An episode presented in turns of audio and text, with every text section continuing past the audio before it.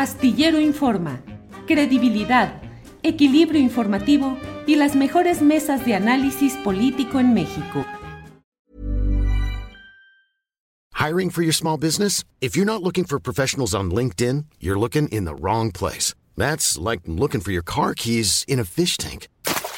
LinkedIn helps you hire professionals you can't find anywhere else, even those who aren't actively searching for a new job but might be open to the perfect role. In a given month, over 70% of LinkedIn users don't even visit other leading job sites. So start looking in the right place. With LinkedIn, you can hire professionals like a professional. Post your free job on linkedin.com slash spoken today. It's that time of the year. Your vacation is coming up.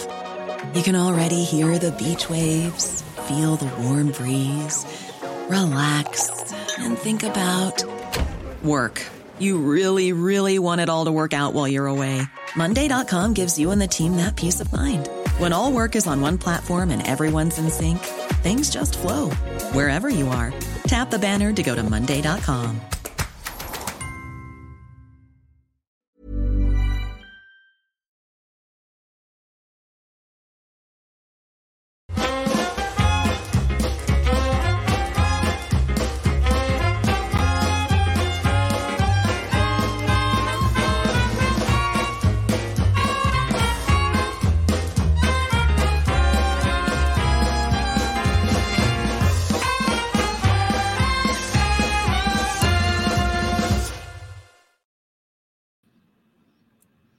Hola, hola. ¿Cómo estás, Adriana? tu micrófono. Buen martes, Adriana. ¿Cómo estás, querido Temoris? Muy, muy buenas tardes. Pues ya iniciando este martes con mucha información. ¿Cómo estás, Temoris? Sí, es muy bien, muy bien. Este, muy contento de que, de que tengamos un poquito de sol y que eh, ya sea martes, vamos, va avanzando la, la, la semana. Creo que en Coahuila no hay tanta felicidad, pero bueno, este, ya ire, iremos comentándolo. Estamos justamente esperando una conferencia que ya está anunciada en todos los medios, pues como una, como parte de una aparente declinación del Partido del Trabajo en favor de Armando Guadiana. Tenemos mucha información sobre esto porque eh, Temoris hace unos minutos el candidato del Partido del Trabajo al gobierno de Coahuila, eh, Ricardo Mejía Verdeja, mandó este mensaje. Vamos a poner este video justamente porque estamos esperando la respuesta o la, eh, pues esta información de la, en la conferencia de prensa que pues especula que estaría declinando el Partido Verde en favor de eh, Armando Guadiana. Así que, eh, Juanjo, por favor, vamos a poner el video de Ricardo Mejía. Mario Delgado y la cúpula corrupta de la nomenclatura de Morena y también el PRI a través del gobierno del Estado Miguel Riquelme, Manolo Jiménez han estado sembrando rumores de desinformación. También te quiero decir que las presiones están muy fuertes porque quisieran someternos a los coahuilenses, quisieran imponernos a los coahuilenses. Y por esa razón han estado metiéndonos además en el juego de la sucesión presidencial del 24, cuando lo único que queremos es recuperar nuestro estado de Coahuila. Por eso te digo, pase lo que pase, el tigre sigue firme. Yo voy a estar en la boleta electoral, tú vas a votar en la boleta por el tigre, por Ricardo Mejía, el tigre, que estará en el casillero del PT, del Partido del Trabajo. Pues vamos a ver cómo avanza este tema. Todavía ya me asomé, todavía no inicia esta conferencia, pero sin duda va a ser la información del día de hoy, sobre todo ya unos días de las elecciones en Coahuila. Tanto, tanto Mejía Verdeja como, como, como Lenin Pérez tienen razón, o sea, en, las, en la boleta van a aparecer sus nombres, incluso van a aparecer junto con los partidos que originalmente los, los postularon, y, los, los, postularon y que ahora han retirado su, sus, sus candidaturas y legalmente eso va a ser lo válido, o sea, la, la gente que, que, vote ahí. El problema es por qué desde, un principio esos dos partidos que forman parte de la coalición de, del presidente escogieron confundir y dividir el voto al postular a esos candidatos. Ese es el problema de, origen. Ahora ya, ya qué, ya para qué. Pues vamos a ver qué sucede, porque por supuesto que estarían aplicándole la misma que a Lenin Pérez, y, y pues la situación en Coahuila pues sí, se tornaría un poco confusa para muchos eh, votantes o para una parte del electorado en estas cúpulas que es donde se deciden eh, estos movimientos y por supuesto con miras más allá de una candidatura eh, aunque sea gubernatura, pero finalmente una candidatura a, una entidad, pues, eh, lo, pues los ojos están puestos en el 24. Así que vemos en unos momentos más si eh, ya inicia esta conferencia. Y mientras tanto, Temoris, un tema muy importante que le hemos dado seguimiento en este espacio es sobre el tema del espionaje en el caso del subsecretario Alejandro Encinas y otros funcionarios, así como activistas y defensores de derechos humanos, además de también de algunos periodistas. Y hoy el eh, presidente eh, López Obrador eh, sobre este tema le, preguntaron y esto fue lo que respondió. Vamos a escuchar. Repito, así, muy claro. Nosotros no espiamos a ninguna persona, ningún ciudadano, no espiamos a periodistas y mucho menos a servidores públicos, a nadie no somos iguales, no eh, hacemos eh, espionaje, se hace investigación para eh, asuntos relacionados con el combate a la delincuencia y esto de conformidad con la ley por seguridad nacional. Eso es lo que hacemos.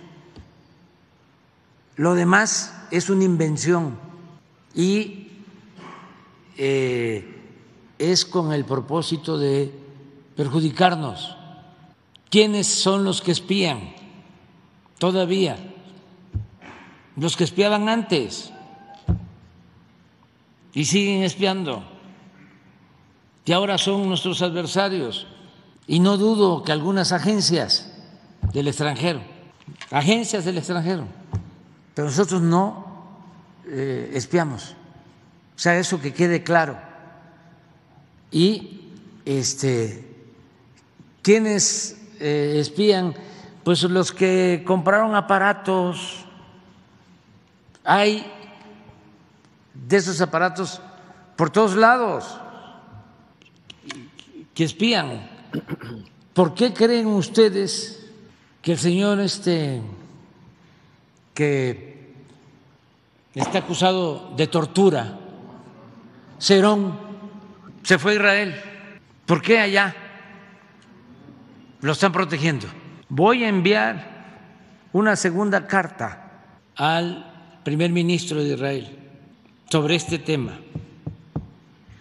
No es posible que Israel proteja a quien está acusado en México de tortura Ningún país debe proteger a torturadores.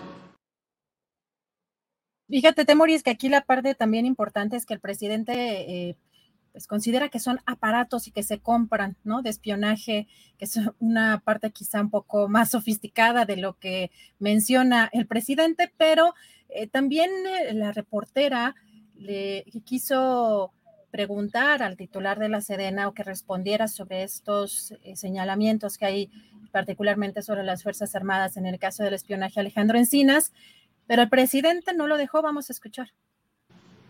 Este, no sé si quiera decir algo el general, pero yo creo que yo soy comandante supremo de las Fuerzas Armadas.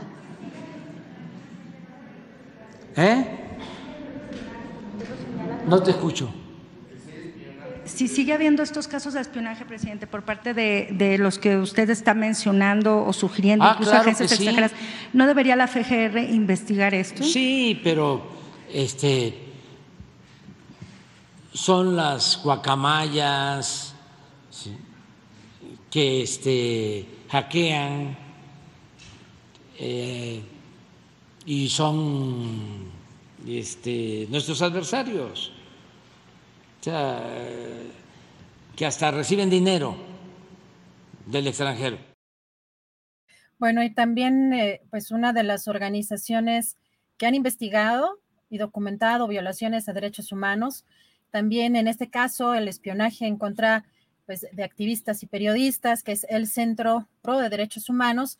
Hoy el presidente se refirió así a este centro. Porque esto, este pronunciamiento eh, respecto a la necesidad de que se investigue lo hicieron eh, el Centro ProDH, organizaciones sí, sí, sí, pero es que también ellos están en eso, muchos de ellos, o lo hacen de manera inconsciente.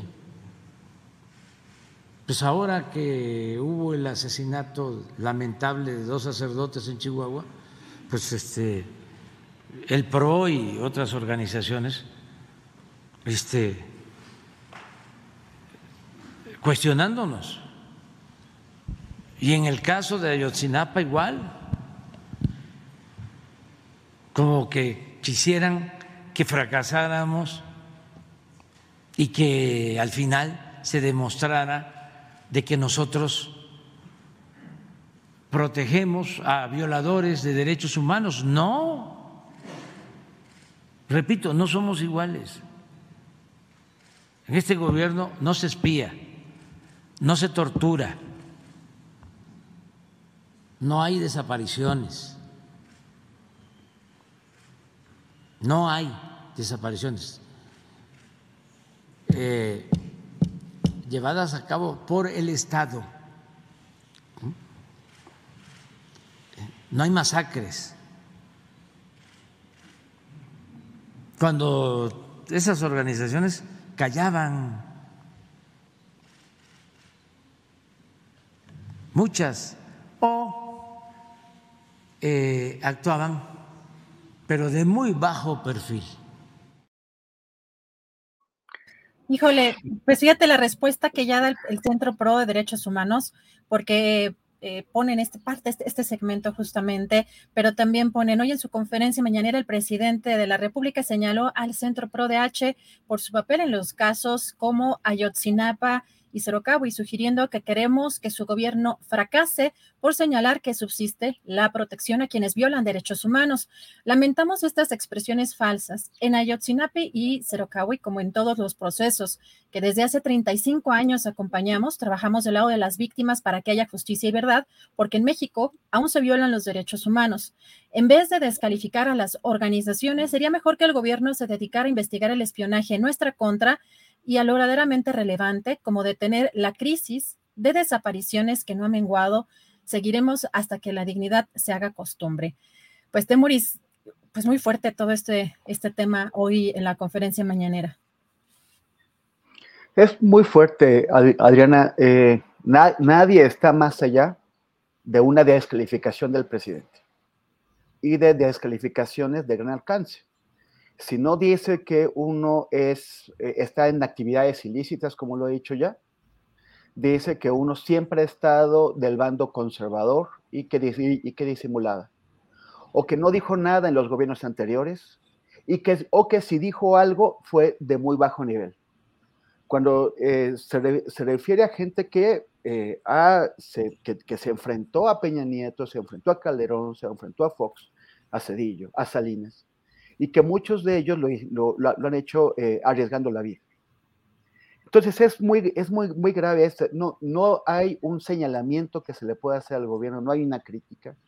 Por ejemplo, los, los jesuitas no se pueden quejar por el asesinato de dos de sus miembros que eh, durante 30 años habían ayudado a las comunidades raramuris en la sierra, arriesgando la vida, porque entonces ya lo que desean es la el fracaso del, gobierno. Cuando en realidad a mí me parece que en, general no es que se desee el fracaso de nada, se desea el éxito. Y se señala aquello que no está permitiendo eh, llegar o, conducir al éxito de este gobierno. Es, es decepcionante. Julio, eh, Julio, te estoy cambiando el nombre. Ayer como tú me cambiaste el nombre, te lo estoy cambiando. Sí. pues fíjate que hay un, tema que constantemente en las mañaneras refuerza el presidente también, porque también es, un factor de, eh, pues en estas redes sociales sobre todo, pues de una confrontación mucho más directa entre las posturas. El presidente vuelve a decir en uno, en un mensaje de que pues hay que ponerse, eh, hay que, es tiempo de definiciones, ¿no? Y es básicamente lo que hemos visto una y otra vez de, eh, o están eh, con la transformación o son conservadores. Hoy volvió a mencionar este tema que sobre todo desde la perspectiva de derechos humanos es muy complicado, es muy preocupante porque hemos visto que las Fuerzas Armadas pues son una entidad que va más allá de un gobierno, ¿no? Que han eh, eh, mandos y hay, eh, pues, incluso hablaba el general Gallardo de estas cofradías, ¿no? Dentro de estas estructuras. Y pues el tema que creo que vale la pena poner en la mesa desde el general Cienfuegos y todo lo que ha sucedido con el caso Yotzinapa, en qué posición, incluyendo al propio Cerón, porque hoy el presidente también mencionaba pues cómo era posible que Israel eh, protegiera a un, torturador, como en el caso, eh, bueno, a una persona señalada acusada de, tortura, como en el caso de Tomás Herón, pero pues que también en su vinculación con las Fuerzas Armadas en el anterior sexenio y cómo se desarrolló toda esta operación en el caso de Yotzinapa. Así que, eh, pues para quienes no conocen el trabajo del Centro ProDH, pues la verdad es que sí es muy delicado, muy complicado el que se le considere como opositor al gobierno o como que quiere que fracase cuando lo hemos visto trabajar, pues en muchos casos muy delicados de derechos humanos. Pero, em, pues otro tema también que está en la mañanera muy eh, calientito, por decirlo de alguna manera, es el enfrentamiento, la confrontación que hay entre el Poder Judicial y el Ejecutivo. Eh, fíjate que eh, hoy, particularmente en esta comparecencia del Gabinete de Seguridad, ante la Comisión Bicameral para la Evaluación y el Seguimiento de las Fuerzas Armadas, hoy el secretario de Gobernación, Adán Augusto López Hernández, criticó pues al Poder Judicial. Vamos a escuchar qué fue lo que dijo, porque esto, esto sucedió hace algunos minutos. Contrario a lo que se ha expresado para nosotros, las víctimas de la delincuencia no son daños colaterales en la estrategia de seguridad del gobierno federal se prioriza la vida y la paz por encima de los operativos espectaculares con los que conseguir medallas. Sabemos que con astucia e inteligencia podemos ser más eficaces combatiendo la criminalidad. No quiero dejar de señalar que la ineficiencia del Poder Judicial, que deja una gran parte de los delitos cometidos sin castigo, continúa siendo un profundo lastre para acabar con la impunidad y la inseguridad, por lo que debemos avanzar todos en la limpieza urgente que ese poder necesita para funcionar correctamente. Solo así el pueblo de México volverá a confiar en los jueces y en la justicia.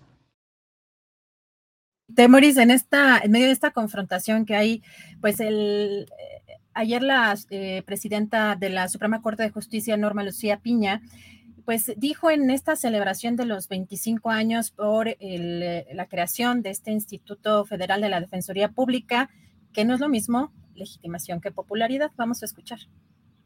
Las instituciones permanecen vigentes frente a la sociedad solo si están en permanente evolución. En este sentido, las instituciones son similares a un ser vivo. He ahí el mandato de la Constitución, de la ley, la misión del instituto y de quienes aquí trabajan. He ahí nuestra responsabilidad frente a las personas.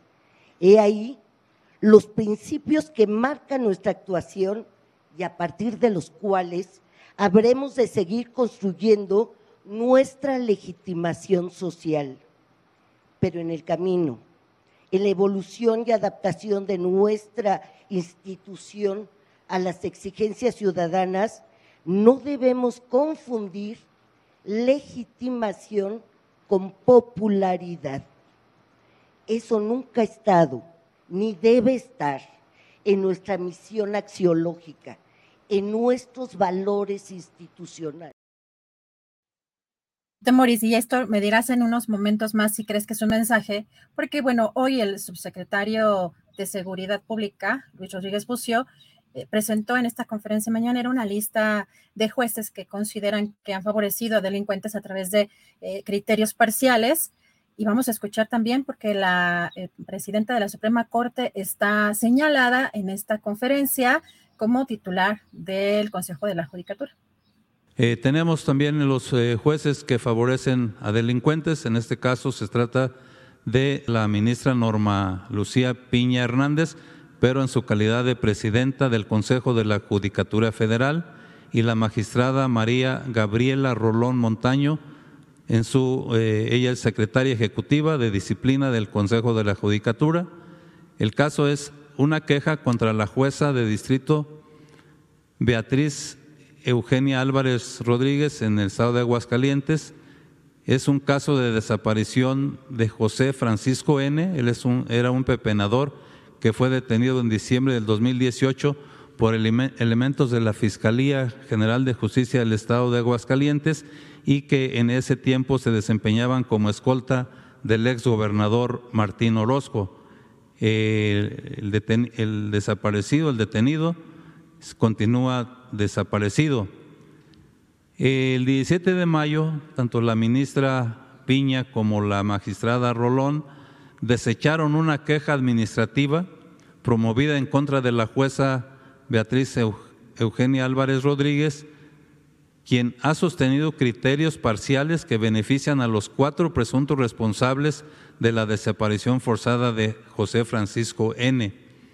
En este caso hay, hubo otro detenido, Jaime N., que se suicidó de manera dudosa en diciembre del, en, el 2019 en una celda del Cerezo de Aguascalientes y aún continúa una persona más eh, por detener por estos hechos.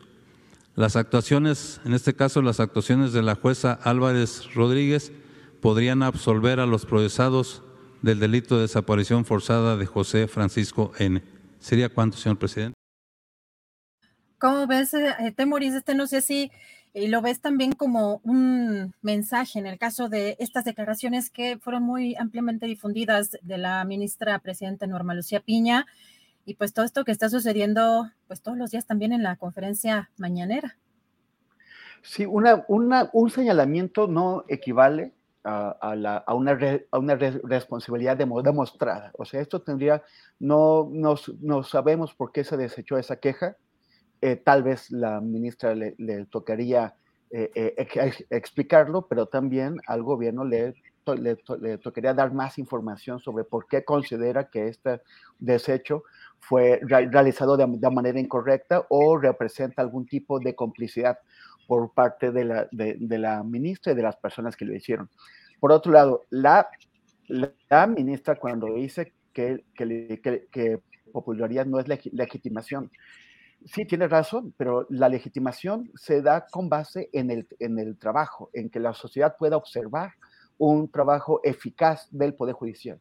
Y eso no lo hemos visto, no lo hemos visto ahora, no lo hemos visto en el pasado, ni tampoco sabemos qué eh, clase de iniciativas está sosteniendo la ministra Piña para que podamos tener un poder judicial confiable, alguien en quien nos podemos eh, apoyar para lograr la, justicia, porque hasta el momento el poder judicial eh, sigue, sigue siendo un administrador de impunidad más que un administrador de justicia.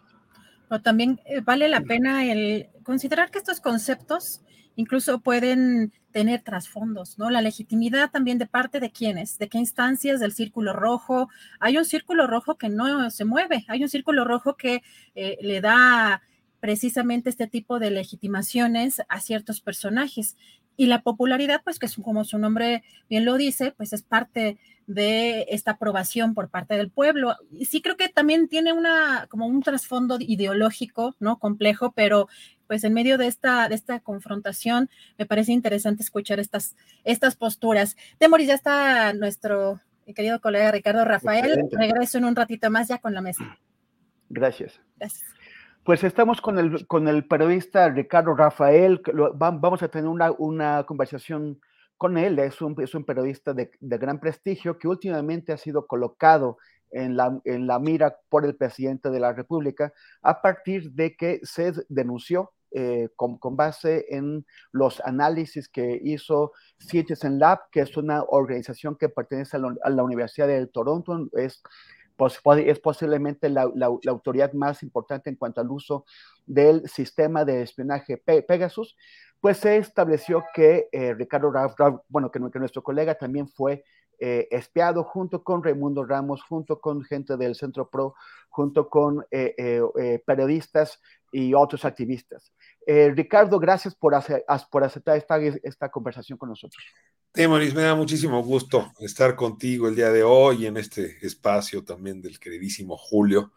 Te, abrazo fuerte y te agradezco el, interés por este tema, Temoris. Ricardo, ¿ya has visto lo que ha estado sosteniendo el presidente de la, de la República en, estos días, en donde es él, según su visión o, su, explicación, no aporta datos, no, no, dice que se haya hecho algún tipo de investigación, solamente habla de las guacamayas. Parece que las guacamayas ya se convirtieron como en una especie de entidad sin forma, sin, sin, eh, sin, que, que, sea alguien tangible al cual se le puede eh, colgar pues todos los, todos los, los, los santitos y los milagros que, que, existen con respecto al espionaje. ¿Tú qué opinas de esto? Me deja comenzar eh, con lo que yo intuyo es un argumento ideológico. Y, y, perdón que lo ponga así, pero es que esta discusión es claramente ideológica. Hay quien comparte la ideología de que espiar no es tan malo. Es decir, que el Estado eh, vulnere la ley, ¿no? intervenga comunicaciones, infecte dispositivos por razones de seguridad nacional o incluso hasta de interés político, no es tan grave. Y hay quienes nos ascribimos a la ideología que hace que una actividad de ese tipo nos parezca antidemocrática, antilibertaria, contraria a los derechos humanos. Entonces, creo que lo primero, temo y tengo que decirlo, es que este es uno de los grandes temas que dividen ideológicamente a las poblaciones. Yo, pues sí, abrazo la libertad y la protección de derechos humanos, eh, y no porque haya sido espiado, es anterior.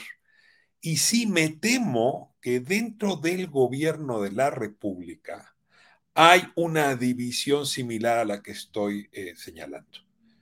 yo creo que, por ejemplo, el subsecretario Alejandro Encinas, pues estará por su propio cargo, ¿no? Subsecretario de Derechos Humanos, pero por su propia trayectoria en ah, una cruzada contra esta suerte de espionaje. si no, no me explicaría ¿Por qué Alejandro Encinas, igual que lo hizo Raimundo Ramos, el periodista animal político, eh, en fin, Santiago Aguirre del PRO o yo mismo, ¿Por qué Alejandro Encinas le entregó al Citizen Lab su teléfono? Porque esto es bien importante. Es decir, tomas tu teléfono cargado de una enorme cantidad de em, elementos de tu identidad, de tu intimidad, con tus fotografías, con los ah, er, contactos, con los vínculos, con tus correos y se lo entregas a un laboratorio allá en Canadá, que como dices, es el que tiene la máxima autoridad en la revisión de estos dispositivos para ver si no están infectados con Pegasus y ha probado ser muy cuidadoso con la data personal que se le entrega. Pero con todo, hay un acto deliberado que estas personas tomamos para ser analizados, no hablo solo del dispositivo, nuestra vida entera. Alejandro Encinas le entregó al Citizen Lab su dispositivo. Corrió el riesgo de entregarle su intimidad, no solo personal, sino política. Y el Citizen a la hora de correr el análisis, confirma que Alejandro Encinas fue espiado y que las fechas de infección de Pegasus corresponden eh, a las fechas en las que él estaba metido en los momentos más álgidos de la comisión que encabeza Encinas con el con respecto al tema Ayotzinapa y sobre todo con sus enfrentamientos más ríspidos con el ejército. Entonces, tanto por razones contextuales como también porque Pegasus o la compañía NSO Group, que es quien lo desarrolla, dice que le vendió solamente al ejército mexicano. Eh, esta licencia es que se lleva a asumir no solamente que Alejandro Encinas fue espiado, sino que fue espiado por el Centro de Inteligencia Militar, que responde al Estado Mayor de la Defensa Nacional. Y hay que decir que en este sentido, lo que le ocurre a Alejandro Encinas más o menos es lo que nos ha ocurrido al resto de las personas espiadas. ¿Esto qué quiere decir? que coinciden investigaciones que realizamos sobre el ejército con las infecciones. En mi caso fue la investigación que hice sobre la fundación de los Zetas, en el libro que se llama Hijo de la Guerra, el caso de Raimundo Ramos, ¿no? las denuncias que ha hecho de violaciones de derechos humanos tanto de la Marina como del Ejército. En el caso del PRO, pues también tiene que ver con las investigaciones que se hicieron sobre el Ejército respecto a la defensa de las víctimas de Ayotzinapa. Entonces, hay una coincidencia. Esto es lo que le presenta Alejandro Encinas al presidente de la República, con la esperanza, por cierto, la misma que yo tuve cuando presentamos la denuncia ante la Fiscalía, de que el presidente, que suponía yo se ascribía a la ideología contraria al espionaje, iba a tomar y hacer propio el expediente e iba a ordenar una investigación. La sorpresa, y sí tengo que decirte que es una sorpresa que toca las cuerdas de lo emocional, no lo puedo negar, es cuando el presidente, frente a este hecho, se ubica en la ideología contraria. O sea, muy, mucho más parecido a la ideología de Bukele, de plantearlo así, que de Andrés Manuel López Obrador en mi cabeza. Y dice, esto no es relevante, le pedí a Alejandro Encinas que no procediera, ¿no? No se espía, y luego pues le encarga, porque no puedo imaginármelo de otra manera, la Comisión Nacional de Derechos Humanos, que le lave la cara al asunto, que lo minimice. Y es ahí donde nos encontramos, pues eh, confrontamos entre dos ideologías, una democrática y otra que desde mi punto de vista no lo es.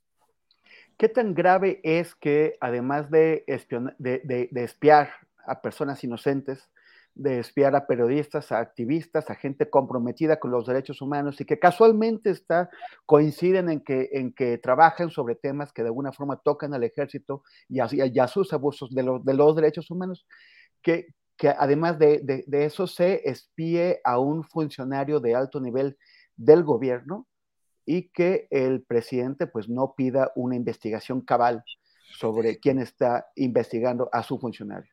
A ver, yo tengo que aclararte, Maurice, que no tengo una visión contraria a que se utilice inteligencia desde las distintas áreas del Estado mexicano para eh, conjurar las amenazas a la seguridad nacional, a la paz del país, en fin, ¿no? Al respeto a la Constitución. Entonces, tengo que ser muy claro, esa inteligencia se justifica en cualquier Estado democrático.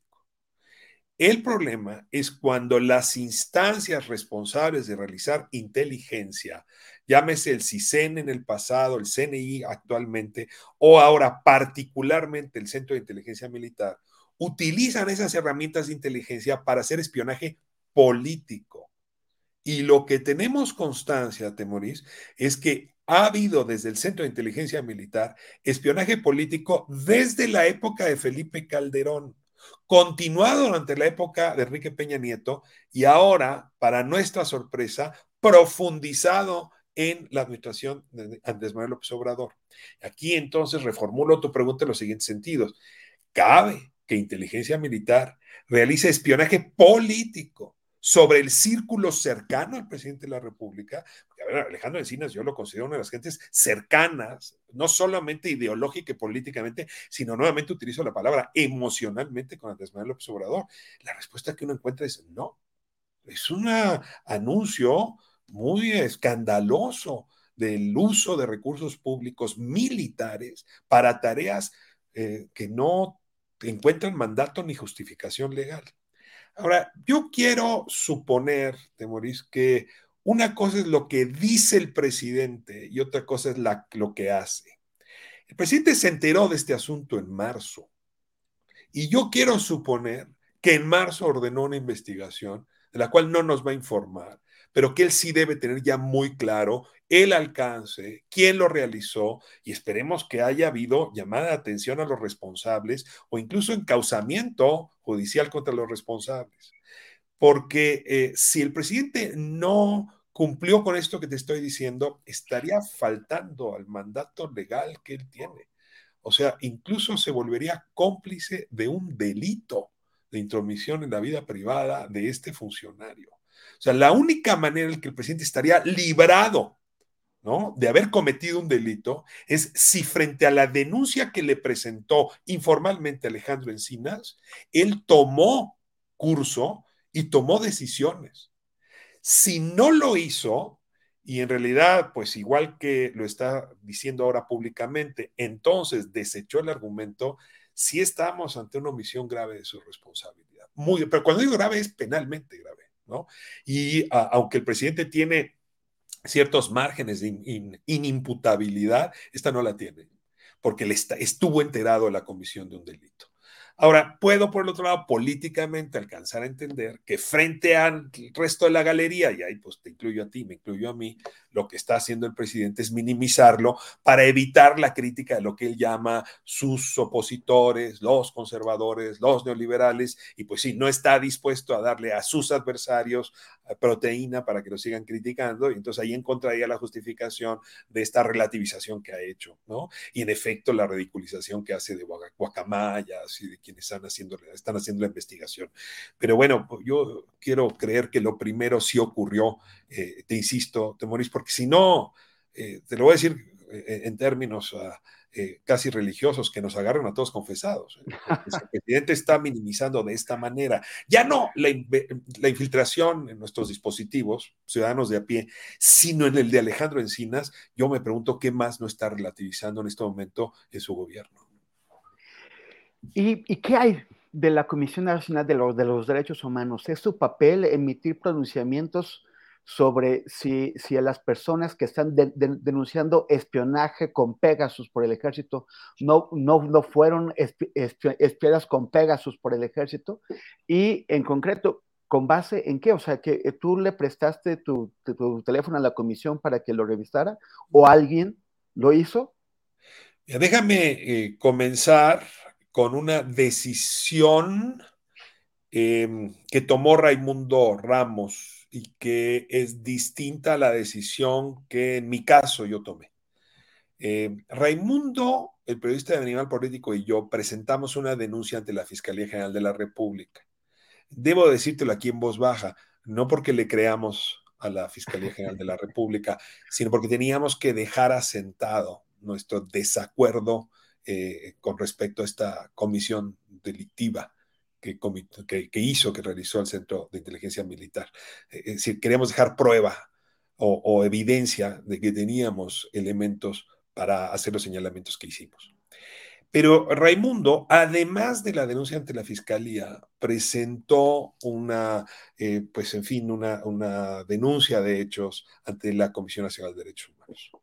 Y te tengo que contar, te mueres aquí y a la audiencia, eh, que eh, la Comisión Nacional la desechó. No encontró bases para investigar, mucho menos para hacer una recomendación. A ver, aquí empieza el escándalo. Hay una víctima que acude ante la Comisión Nacional de Derechos Humanos y la Comisión Nacional de Derechos Humanos le da una bofetada y le dice, desecho tus denuncias. Pasan las semanas y entonces, cuando la semana pasada, a partir del reportaje de New York Times, se hace público el caso Encinas, sin que la víctima, Alejandro Encinas, o el resto de las víctimas, entre ellos Raimundo, servidor, en fin, Santiago Aguirre, vayamos y presentemos eh, la denuncia, decide motu propio, de oficio, no investigar desechar a través de un comunicado, la forma más irregular que yo me imagino. Supongo que si de oficio decide investigar el asunto, nos hubiera llamado para ver con qué pruebas, elementos de prueba contábamos.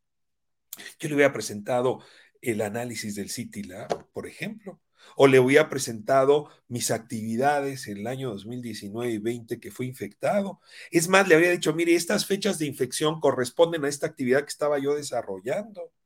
Además, le habría presentado los contratos que tiene esta compañía ANSUA, que representa a NCO Group, el desarrollador de Pegasus, con el ejército.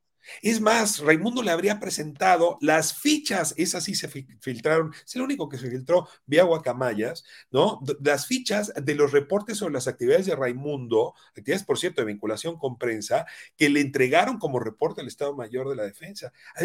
todo eso se pudo haber entregado y luego se podía haber visto cuán sistemático ha sido en todas las infecciones respecto a todas las víctimas, pues el proceder del Centro de Inteligencia Militar. Temoris, no nos pidieron nada. y sin embargo emiten en pleno domingo un comunicado donde se remiten a hechos que proceden del 2016 y 17 y en nuestros casos dicen no encontramos ningún elemento de espionaje en este gobierno, ni del gobierno federal ni de sus dependencias, además como si fueran cosas distintas. Es un escándalo, Temoris. Yo sí le exijo a la señora Rosario Piedra que sea una gente seria. Está cobrando con mis impuestos. Y lo que hace sin firmar con su nombre, pero sí a través de su institución, es cometer falsedad de declaraciones. El Código Penal Federal eso lo castiga con de cuatro a ocho años de prisión. seamos serios, yo vuelvo a mi argumento. A ver, yo ideológicamente me asumo un demócrata y abrazo las leyes de mi país. No, no puedo aceptar que la Comisión Nacional de Derechos Humanos viole de esa manera el marco, el marco legal que la regula y que nos regula a todas y a todos. Y esto con tal de lavarle las manos, la, cara al ejército, lo tengo que decir. Es un papel muy similar al del esquirol, ¿no? O sea, cuando, cuando el trabajador se tiene que ir a huelga, ¿no? Viene otra persona y se, se asume de manera hipócrita y apócrifa eh, el papel del trabajador. Yo siento un poco una tarea de esquirolaje, déjame decirlo así, de parte de la Comisión Nacional de Derechos Humanos. Me, me, me, afectó, tengo que decirlo, y supongo que al resto de las víctimas de la misma forma. Me encantaría saber qué opina Alejandro Encinas de esto, pero como está en silencio cómplice, en fase de silencio cómplice, pues no sé muy bien qué opinará del asunto. Ojalá y algún día, aunque sea la historia, nos cuente cómo vivió él estas semanas de relativización de su intimidad, ¿no? de su función, de sus tareas. Ya para, para, concluir, querido Ricardo, em, o sea, cuando tienes al, presidente solapando el espionaje que se hace desde el ejército, cuando lo mismo hace la Fiscalía General de la, de la República, cuando la Comisión Nacional de los Derechos Humanos que debe proteger a, la ciudadanía frente a los abusos de las instituciones, especialmente de aquellas que tienen el monopolio de la fuerza como es el ejército. Que, o sea, cuando, cuando, cuando se presenta la, comisión como voluntaria, porque es lo que estás diciendo, que ante la falta de la, de la, de la denuncia de la, de la víctima, la comisión dio un paso adelante por de moto propio por intereses que no queremos ya ni, ni especular. ¿Qué es lo que pasa cuando no tenemos, cuando ni el presidente, ni la Fiscalía General, ni la Comisión defiende a la ciudadanía frente a este poder? ¿Y qué es lo que va a pasar, sobre todo, Ricardo, eh, eh, por ejemplo, cuando eh, llegue otro presidente o presidenta, que pronto ocurrirá y que tal vez aspire, sí, a ponerle un alto a este poder, y ya tal vez lo encuentra demasiado desarrollado como, como, para hacerlo. Eh, la circunstancia de indefensión es obvia. Eh, decía el clásico, lo que se ve no se pregunta. Estamos indefensos. ¿no? O sea, no, no hay poder ejecutivo que esté interesado en protegernos a los espiados, ¿no?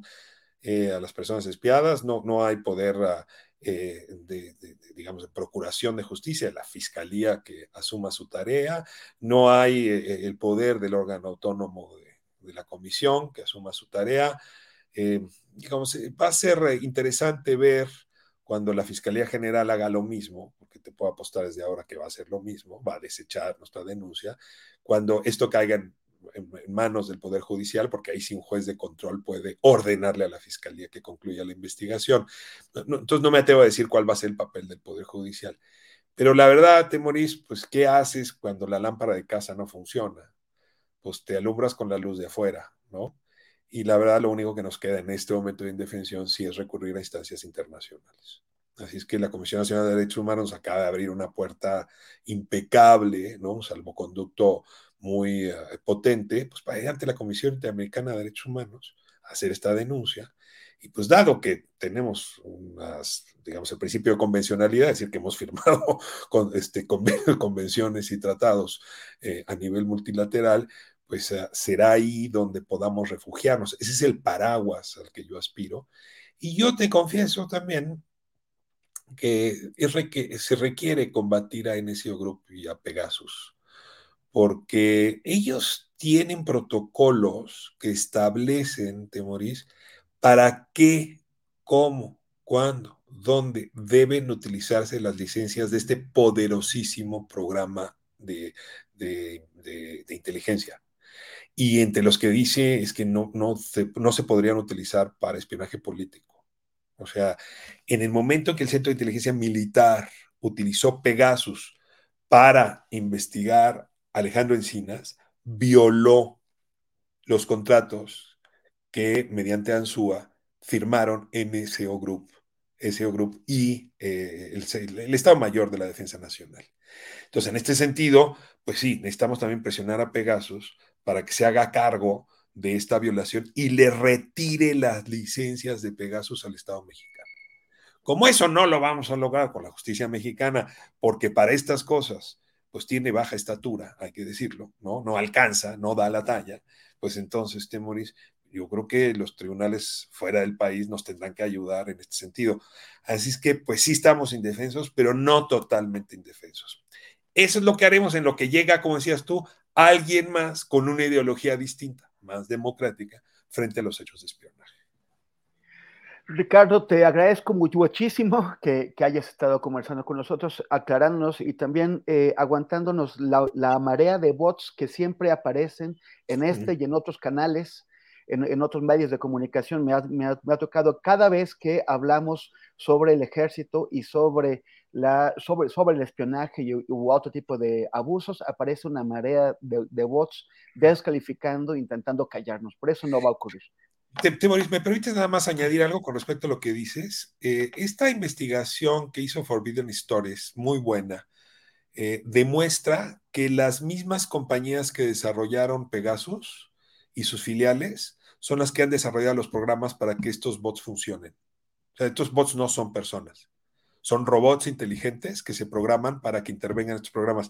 Lo interesante del asunto es que no están despegados. Por eso te puedes explicar por qué tocas este botón y brincan tantos bots. ya sabrá alguien si le dedica tiempo a leerlos. Son robots que aprenden rápido. No es el chat GPT, pero por ahí van, ¿no? Y las desarrollan las mismas empresas en los mismos países.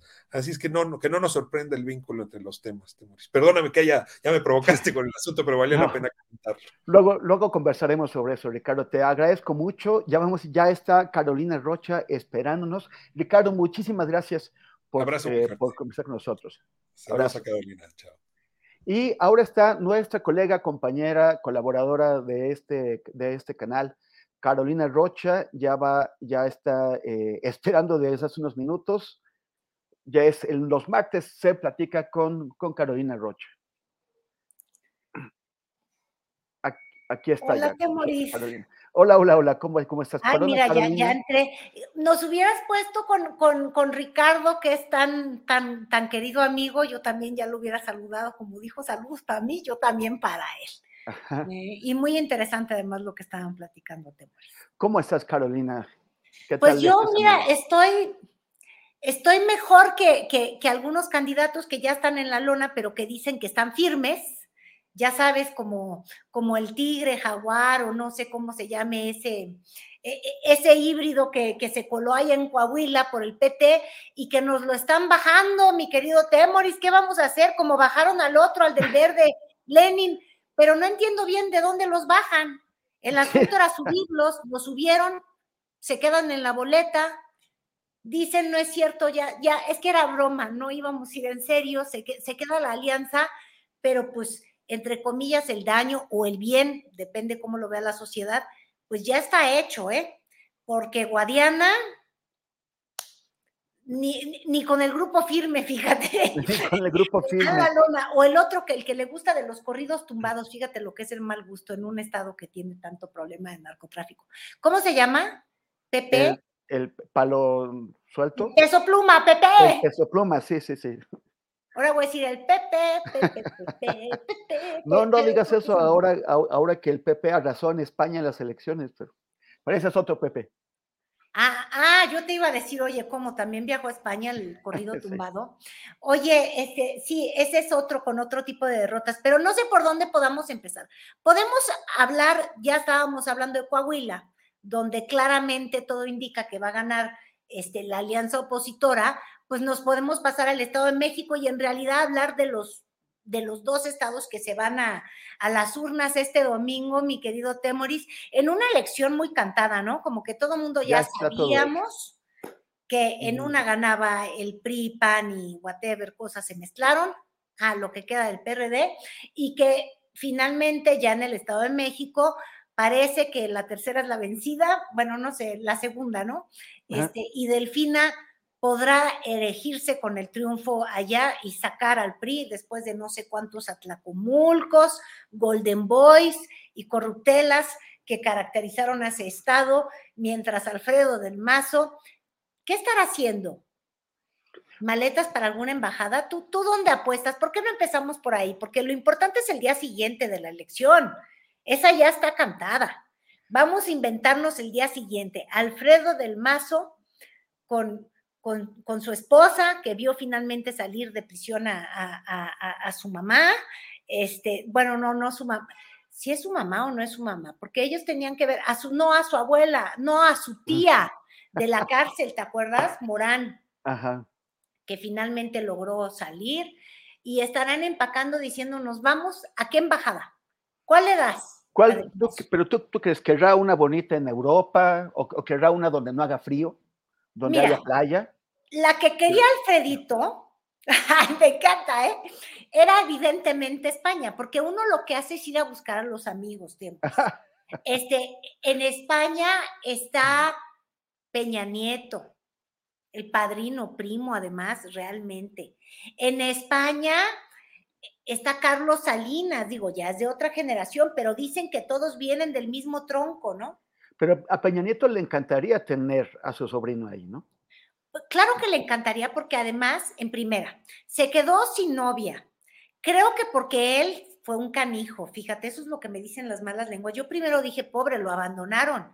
El desprestigio político le, afectó tanto que, que, la mujer que tenía, la Tania esta de no me acuerdo cómo se llama. Tania Ruiz. Eh, Tania Ruiz tuvo una epifanía interna, dijo, pobre México, estamos viviendo de lo que se robó, espérame, déjame por favor ser una patriota y lo voy a votar. Pues no. Creo que don Enrique Peña, siguiendo su estilo, em, sus instintos, este, se lo firmó, no se lo cumplió oh. y, cambió de modelo. literalmente. y entonces, pues tú imagínate, este, pero bueno, dicen que le gusta estar bien acompañado, noviado, pero la verdad es que don Enrique, pues como que no sale mucho, no va a los restaurantes de moda, no se anda tan tranquilo, pues, este, echando un paseillo en el barrio de Salamanca. O sea que no tienes pistas de quién es la nueva eh, eh, modelito, el, reemplazo. ¿Le ibas a decir nuevo modelo? No, Espero que no. Iba a decir nueva primera dama, pero, pero, pero, pero, pero ahí ya no. No, la nueva gaviota, pero ya sin, sin, sin, sin algo que le. Que, en un nido de amor, nada más porque somos románticos. No, no sé quién es. No lo sé, no lo sé. Este, parece que habían cortado, pero fíjate, ya que anda uno aquí de chismosito y, y con en la de la política uno puede pasar muy fácil de la seriedad periodística de, no sé, de un diario como el que tú escribes, El Milenio, uno puede pasar a la onda del TV y novelas con facilidad, porque tú sabes que a los políticos con eso de que ya son tiktokeros y que la pareja importa y, y, luego van a salir en revistas del corazón y cosas de esas, podemos darnos esta, este lujo de sentirnos románticos. No sé quién es el nuevo modelo, pero lo que sí sé es que hace como unas tres semanas Tania Ruiz andaba por allá en España, ¿eh? Oh, ¿habrá reconciliación? Podría ser. Oye, es que bonita estaba. Y como te digo, Peña, dicen quienes le conocen de muy cerca, este, la verdad es que la pasa mal porque no puede ir a los restaurantes, no se puede andar desfilando de manera tan cínica como él quisiera, porque está lleno de mexicanos allá en España. los españoles, de hecho, se quejan de que Salamanca parece Mazarik. Pero es como mal escondite, entonces, ¿no? O sea, podría haberse ido a, o podría ir, haberse ido a un lugar del jet set en Cerdeña, un lugar más allá del, alcance de las cámaras y, y del chisme. Pues sí, pero pues yo creo que a él le gusta uno, creo que Peña, no sé, creo, sospecho, pues ¿Te acuerdas que hablaba inglés y decía infrastructure? Bueno, no te quiero decir, io non penso que él parle l'italiano, no parla l'italiano. Eh, no era como Salinas, que sí estudió en Harvard, aunque fuera la Kennedy School of Government, que es como, es una sucursal para los países del tercer mundo que nos hagan civilizados de Harvard, pero bueno, hablaba inglés, eh, Salinas y él podía darse el lujo de andar ahí en el Irish y, en otros lugares, pero yo creo que Peña no se le iba a facilitar. Entonces, pues dijo, pues no. Además, en Roma lo, lo, cacharon, ¿no? En Roma, ¿cuándo fue que lo cacharon? Cuéntame, ¿le sacaron alguna foto? Pues lo cacharon unas turistas, le tomaron videos saliendo de un, de un, hotel de, de super lujo. Pues te digo, le arruinan la vida. Es que mexicanos sabemos por todos lados. Entonces, pues le complica la vida, se aburre. Imagínate que del mazo fuera y le hiciera la amistad. En primera, podría ir del mazo, Alfredito, que es su familia, a saludarle a su casa, o podría, no sé, hacer un salvoducto, no es cierto, un salvoconducto, un salvoconducto para que entre en un coche así camuflajeado, este, igual y hasta le dan un consulado, ¿no? Por, por darle por su lado, yo qué sé. Pero bueno, el asunto es que ese es mi primer pensamiento del día 5 de junio. Y mi segundo pensamiento es que yo no sé si tú has visto los, los diarios, Temoris, pero todos traen encuestas y esto es como las quinielas, ¿no? Mengano va arriba, Pérez Engano va abajo. Pero yo no sé si tú has visto un pequeño detallito que traen esas encuestas y es que en sus márgenes son muy distintas. O sea, unas dicen nombre Delfina por 18 puntos, otras dicen Delfina por 10, este, otras, no se oye en la mañana, por ejemplo, en la radio del México Elige, creo que se llama, eh, decían que tenía como siete puntos de distancia, ¿ves? Ya la hacían de un dígito. Este, lo mismo está pasando en Coahuila. Hay unas que traen, Encrol creo que trae dos, dos dígitos, otra trae una distancia así insalvable, otra como que más prudente. Y la verdad es que para las firmas encuestadoras, cerrar y abrir las, las tendencias es un juego político. Por ejemplo, en el caso del Estado de México, es un juego que ha servido a, la alianza esta extraña del PRI, PAN, PRD y todos los revoltijos que les gusta estar juntos, este, porque en el discurso empezaron a decir se cerró la elección. Ale del Moral puede ganar. Y bueno, después de escuchar a Ale del Moral que dice que no quiere un 10 en conducta, sino que quiere 10 votos retacados en la, en la urna, pues quiere constancia, dijo. Exacto, vaya a prestarse algo ahí. Yo creo que no se va a prestar porque del mazo está empacando. Pero bueno, en el supuesto caso, a la oposición le gustó vender la idea de que estaba cerrada para motivar una mayor participación y ahí las encuestas le pueden jugar porque ellos siempre facturan facturan clientes súper legalmente, tú sabes, no creas que yo estoy insinuando. y entonces juegan a los márgenes. ¿Y por qué yo creo que es importante hablar de esto, Temoris? Porque el día 5 de junio, yo no sé si tú lo estés viendo, pero seguramente alguna de estas corcholatas que lo único que hace es aspirar y expirar, y entonces por ende ya saben que el método sería la encuesta si se escucha al presidente López Obrador y lo que ya ha delineado Mario Delgado, que se hace de la lista gorda, pero bien delgado que está, bueno, pues déjame decirte que el método va a ser la encuesta. Y si uno ve las diferencias y los márgenes, la pregunta es, ¿y con qué encuesta? Porque la encuesta es de quien la, o sea, la encuesta de quién es, de quien la paga. Y va a ser Morena, pero ¿quién de Morena? ¿Y con qué márgenes? Por ejemplo, no sé, la encuesta de parametría, la de Francisco Abundis, dice que, Delfina está arriba como por 25. Creo que es una amplia exageración. Entonces, ¿tú le vas a creer a la encuesta o le vas a hacer caso a la que le quiso jugar a la grilla, este, no sé, Encrol, y cerró un poco la distancia? O, sea, la, diferencia entre, entre lo que dice una y la que dice otra es casi 20 puntos. O sea, es, es un, un, México, un Estado de México u otro Estado de México. Exactamente. Y en Coahuila está más severo. Entonces, por ahí yo creo que en el fondo va a venir el día siguiente en el Estado de México, porque Marcelo Ebrard ya avisó el día de ayer, yo no sé si tú lo leíste, lo escuchaste, porque estuvo en radio y demás, este, y dijo, yo convoco a todo el mundo el día lunes 5, este, no me acuerdo bien a qué hora, pero para no darle tiempo a, Morena, porque Morena dijo después de la, de, la elección, como unos días después que dijéramos el hecho de que ganamos en el Estado de México y perdimos en Coahuila, este, bueno, esos son mis supuestos, ¿no? Y así va a venir el método. Y yo creo que va a ser de mucho interés ver, bueno, qué peso le van a dar a las encuestas y con qué encuestadora, porque en realidad, pues yo no sé, tú le crees, ¿cómo iba el dicho de madrazo de tú le crees a madrazo? Yo tampoco, bueno, tú le crees a las encuestas, porque yo tampoco, y quién sabe cómo se van a poner las corcholatas. Oye, ¿y viste, viste las, el partido de ayer? ah, no, perdón, el del domingo, así es. Fíjate que sí. Y yo, la neta, te voy a confesar, pues ya le iba a las chivas, porque pues mi corazón tiene un noviazgo tapatío, pues ya dije, pues chivas, hombre, aunque yo no soy chiva, ya le iba mucho a las chivas. Y, y estaba yo muy feliz. Y de pronto que pierden, y de pronto que Tigres, y de pronto digo, ya no me importó lo de Tigres y mi sufrimiento y el pobre novio llorando y tomando tequila, no, me importó, dije, ¿y ahora quién va a aguantar a Samuel García? ¿Quién lo va a aguantar? Bueno, es que no se aguanta ni sí mismo, yo no sé si tuviste, pero lo que es ganar, o sea, el oportunismo político de colgarse del triunfo ajeno, a ver, mira, con el goleador. Eh, pero iba viajando en el, en el avión con los jugadores como si él hubiera metido un, un mendigo gol.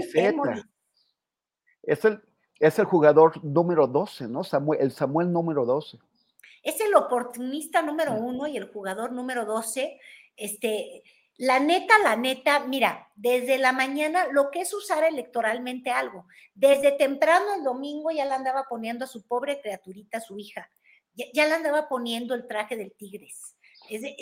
mañana también nos la va a vestir de movimiento ciudadano, ¿ves? Este, lo que es usar la coyuntura. Y luego el día de hoy ya andan diciendo que sí van a construir siempre sí el estadio, pero ese estadio lleva más de un año que andan prometiendo y promete, como decía la del pelo largo, Daniela Romo, prometo y te prometo, y luego te meto los goles, y entonces ahí sí ya quieren andar construyendo el estadio para Tigres. Pero es una pasadez, mira, hay aquí, Ahí está él entrevistando. Todo esto le veía yo en el Instagram. Todavía sigue con, el asunto.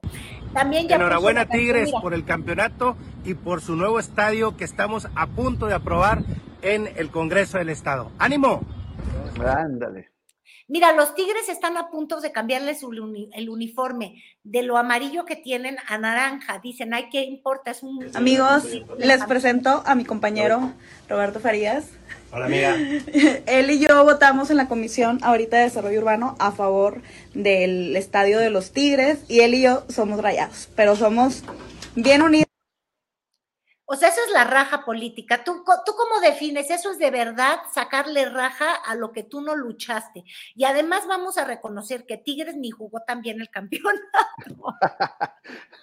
no digas eso porque va a ser, porque van a, van a creer que es antitigrismo tuyo. Llenó la presa de agua. Tigres son una Mira, ya llenaron la presa. Te digo, no, no tienen madre. No, mira, los Tigres, el asunto, y siendo muy objetivos, es que jugaron una final impresionante, la mera verdad, qué bárbaros, la veteranía, pero su torneo no fue el mejor, cambiaron de candidato para seguir en la política, ¿no? Bueno, de, entrenador tres veces de Moris.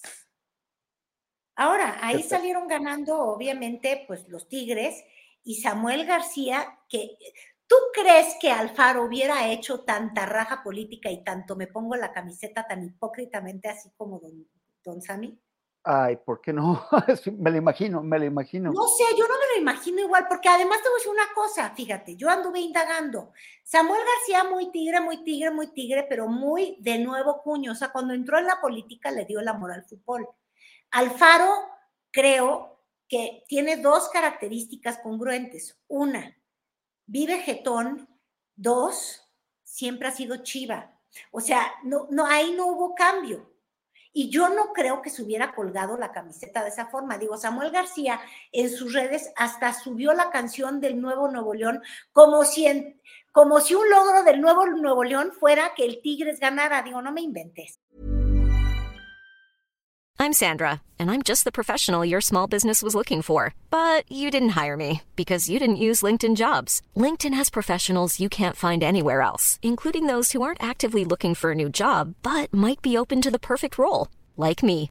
In a given month, over 70% of LinkedIn users don't visit other leading job sites. So if you're not looking on LinkedIn, you'll miss out on great candidates like Sandra. Start hiring professionals like a professional. Post your free job on linkedin.com/spoken today. Nada une a la familia que los deliciosos huevos de Eggland's Best. Nos encanta su sabor, siempre delicioso y fresco de granja, además de la mejor nutrición como 6 veces más vitamina D, 10 veces más vitamina E y 25% menos de grasa saturada que los huevos regulares. Para nosotros son huevos cocinados de la forma que más nos guste, siempre y cuando sean los mejores. Eggland's Best. Mejor sabor, mejor nutrición, mejores huevos. Visita egglandsbest.com para más información.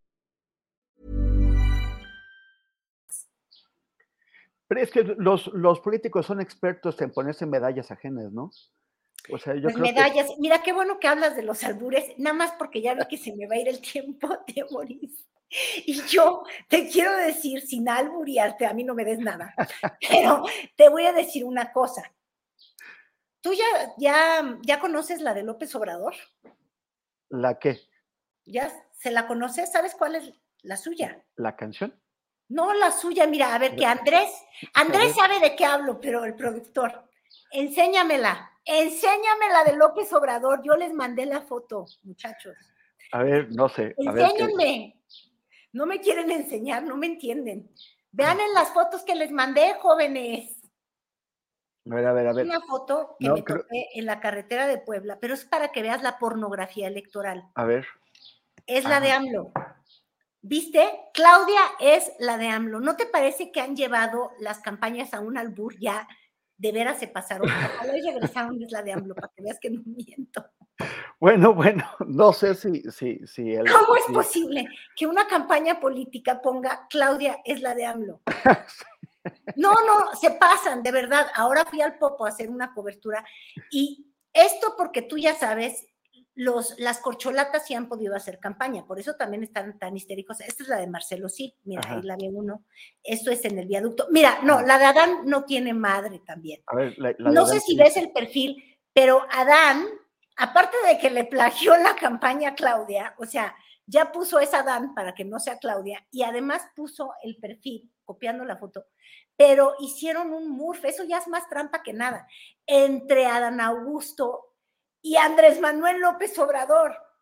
No sé si la producción lo vaya a poder encontrar, porque yo te quiero enseñar. Es que han llegado a límites, lo van a, pásenlo en cámara lenta, mira, es la de AMLO. Enséñame la de AMLO, ahí está, es Claudia. Marcelo sí, que son kilómetros, ¿ves? En el tema del albur, él, son kilómetros, kilómetros de Marcelo. Después de que, después Este, de que mira, mira eso, ojalá le dejen pausa. Después de que, de, que, de que llegamos a este momento alburero que jamás pensamos que íbamos a tener en este programa, Pero Ya- te lo trajo la pornografía política, como ellos se han destapado de manera pornográfica, sin pudor, y estas campañas no tienen pudor, a mí discúlpame, no soy yo la grosera, son ellos. ¿Viste que ya le usurpó el perfil a, a Andrés Manuel? no, no, no, pero Carolina, tenemos ya la, la mesa lista. Y este- Acomoda mesa, por favor, ese- ahorita mismo voy a acomodar, ese- vayan a acomodar y ese es el, el horario infantil todavía, horario escolar. Muchísimas gracias. eh, eh, te, te agradezco. Va- va- vamos a mandar a un pequeño corte, pero ya, ya está lista nuestra mesa de, de análisis, no alburero. Muchas gracias, Carolina. Y vamos a un pequeño corte.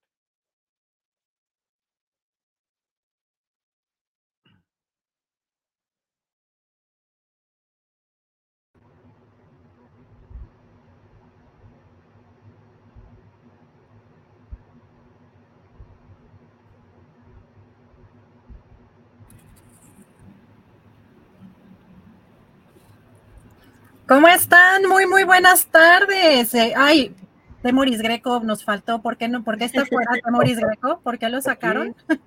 Por alburero, por alburero. por mal portado. ¿Cómo por, está? Por albureado, ¿será? Muy buenas tardes, Daniela Barragán, ¿cómo estás? Muy buenas tardes. Hola Adriana, Temoris, Arnolo, muy bien, gracias, gracias por la invitación aquí, ya muy contenta, espero no tener muchos problemas con la iluminación, pero me falló el aro de luz que todos compramos en la pandemia, se me desconchinfló, espero que no haya bronca, pero estoy muy feliz de estar aquí en la mesa y con ustedes. Muchas gracias, Daniela Barragán. Arnoldo Cuellar, ¿cómo estás? Muy buenas tardes. Hola, hola. Antes que nada, un saludo a Carolina Rocha, que estuvo muy sabrosa la charla. Y bueno, decirle a Dani que si se pone de perfil, está súper a tono con es Claudia, es Adán. Ay, no. Con ese contraluz, ¿no? Hola. Oye, pero, pero ¿qué estás diciendo, Arnoldo? Está diciendo que, ¿qué, ¿qué, es lo que dices que está muy sabroso? Porque la, a la charla, ¿verdad? Sí, Ay, sí, no empiecen de alboreros, ella de malportados, ¿eh? contaminado. Yo, yo trato, yo trato de, de, de, de, vengarme en Arnoldo porque con, porque con, con Carolina no pude.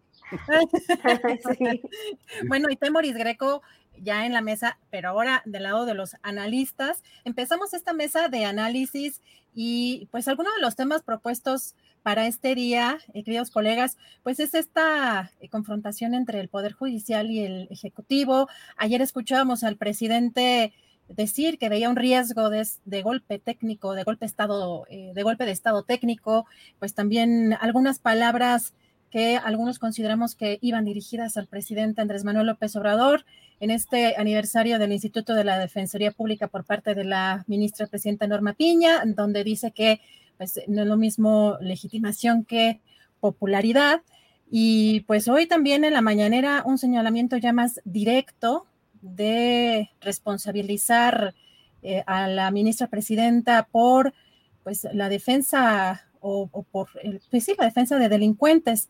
Pues, ¿cómo ves, eh, Daniela, Daniela Barragán? Empezamos contigo. ¿Cómo ves tú este tema que en estos últimos días ha estado pues muy calientito?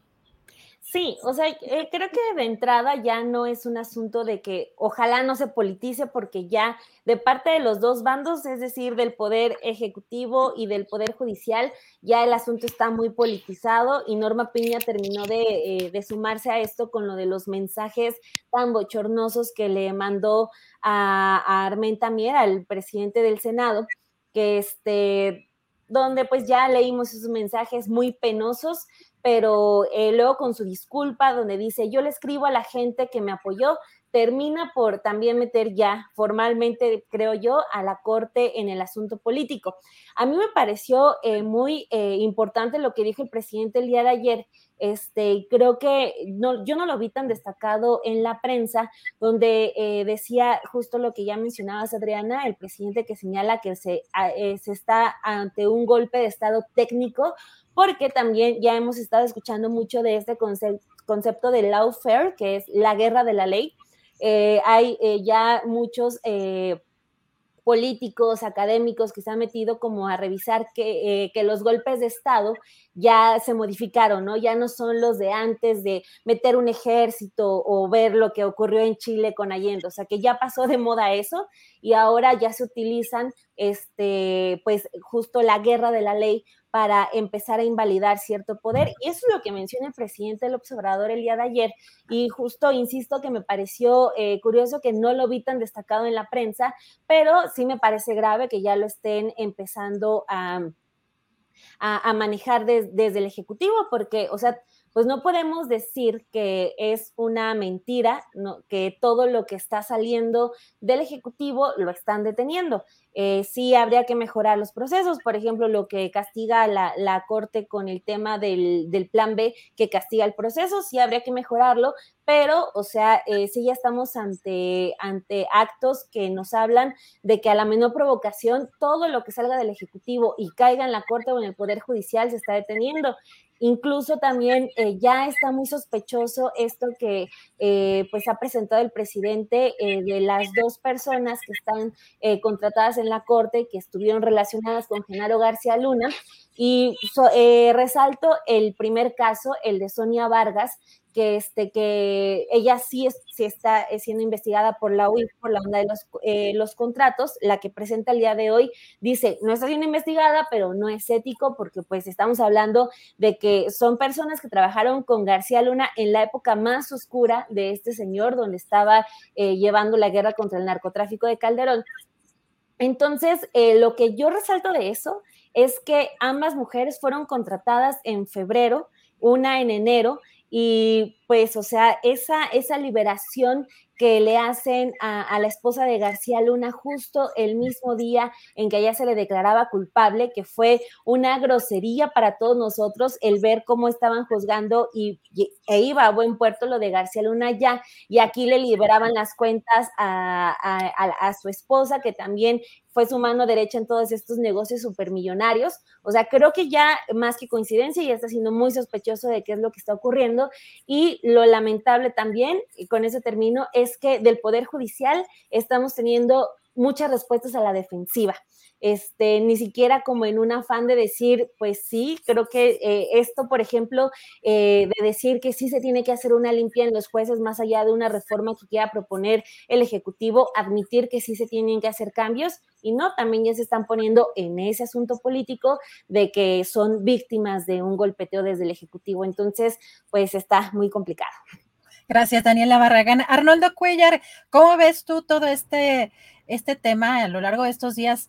pues creo que ha subido de tono y hay señalamientos particularmente hoy pues importantes de parte eh, del gobierno del presidente en contra de la ministra presidenta Norma Lucía Piña.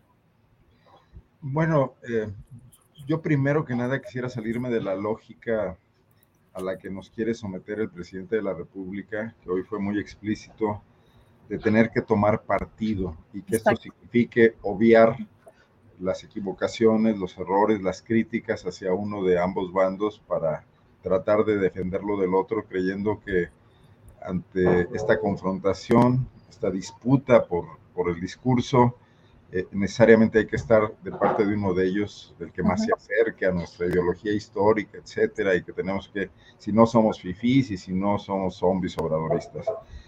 Creo que el Poder Judicial en México históricamente tiene graves problemas de sometimiento, de corrupción, una falta absoluta de autocontrol. Después del golpe de Estado, ese sí, nada técnico de, ser de cedillo contra el Poder Judicial cuando desaparece a todos los ministros y se pone de acuerdo con, con, la, con este foro de abogados muy influyentes, varios de ellos panistas, etcétera, para desde las cámaras manejar el asunto, renovar la Corte, crear el Consejo de la Judicatura.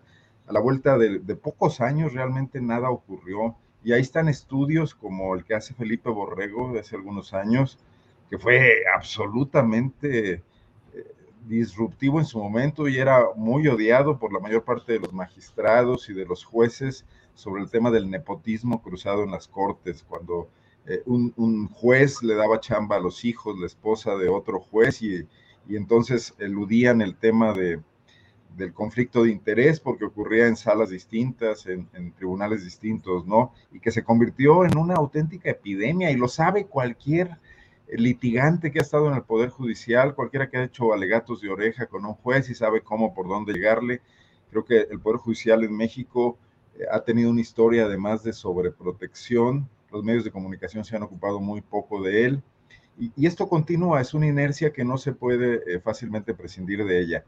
Pero por otra parte, como suele ocurrir, la presidencia de la República de esta cuarta transformación, que pretendía entrar a saco en muchos problemas del país, tampoco ha hecho nada eh, coherente, nada eh, trascendente, diría yo, en materia de establecer litigios estratégicos, que también lo serían, justo como los que le hace a la 4T Claudio X González y su grupo de abogados, para ir viendo en cada caso dónde están, dónde están existiendo esas fallas y no hablar en bulto, en bloque de una corte corrupta donde, bueno, quizás se salvan algunos y no todos, sino de entrar uno por uno en los distritos del país a revisar qué está ocurriendo, porque no tiene una fiscalía, porque no existe una fiscalía en este país que lo pueda litigar, no puede ni con lo más evidente, ¿no? Entonces todo se queda en esta guerra donde por un lado, si, si defendemos a López Obrador de la tremenda corte, pues tenemos que tragarnos el tema del espionaje y del papel del ejército, etcétera. Y si defendemos a la corte porque López Obrador es un dictador, tenemos que hacer a un lado esa historia de corrupción. Y yo sí me quisiera escapar de esa lógica porque creo que ambas juntas son un factor de, un lastre tremendo para, para este país, ¿no? Híjole, coincido tanto contigo y además ese segmento que mencionas, Arnoldo, eh, es, lo que estábamos platicando Temoris y yo al principio del programa, que lo he escuchado en varias ocasiones al presidente, pero de, tener que tomar partido, ¿no? De que es el momento de definiciones y no hay de otra, tienes que estar de un lado o del otro. Y preocupa mucho esas, esas posturas, pero muchas gracias, Arnoldo. Pero es donde más, donde más hay que ofrecer una resistencia.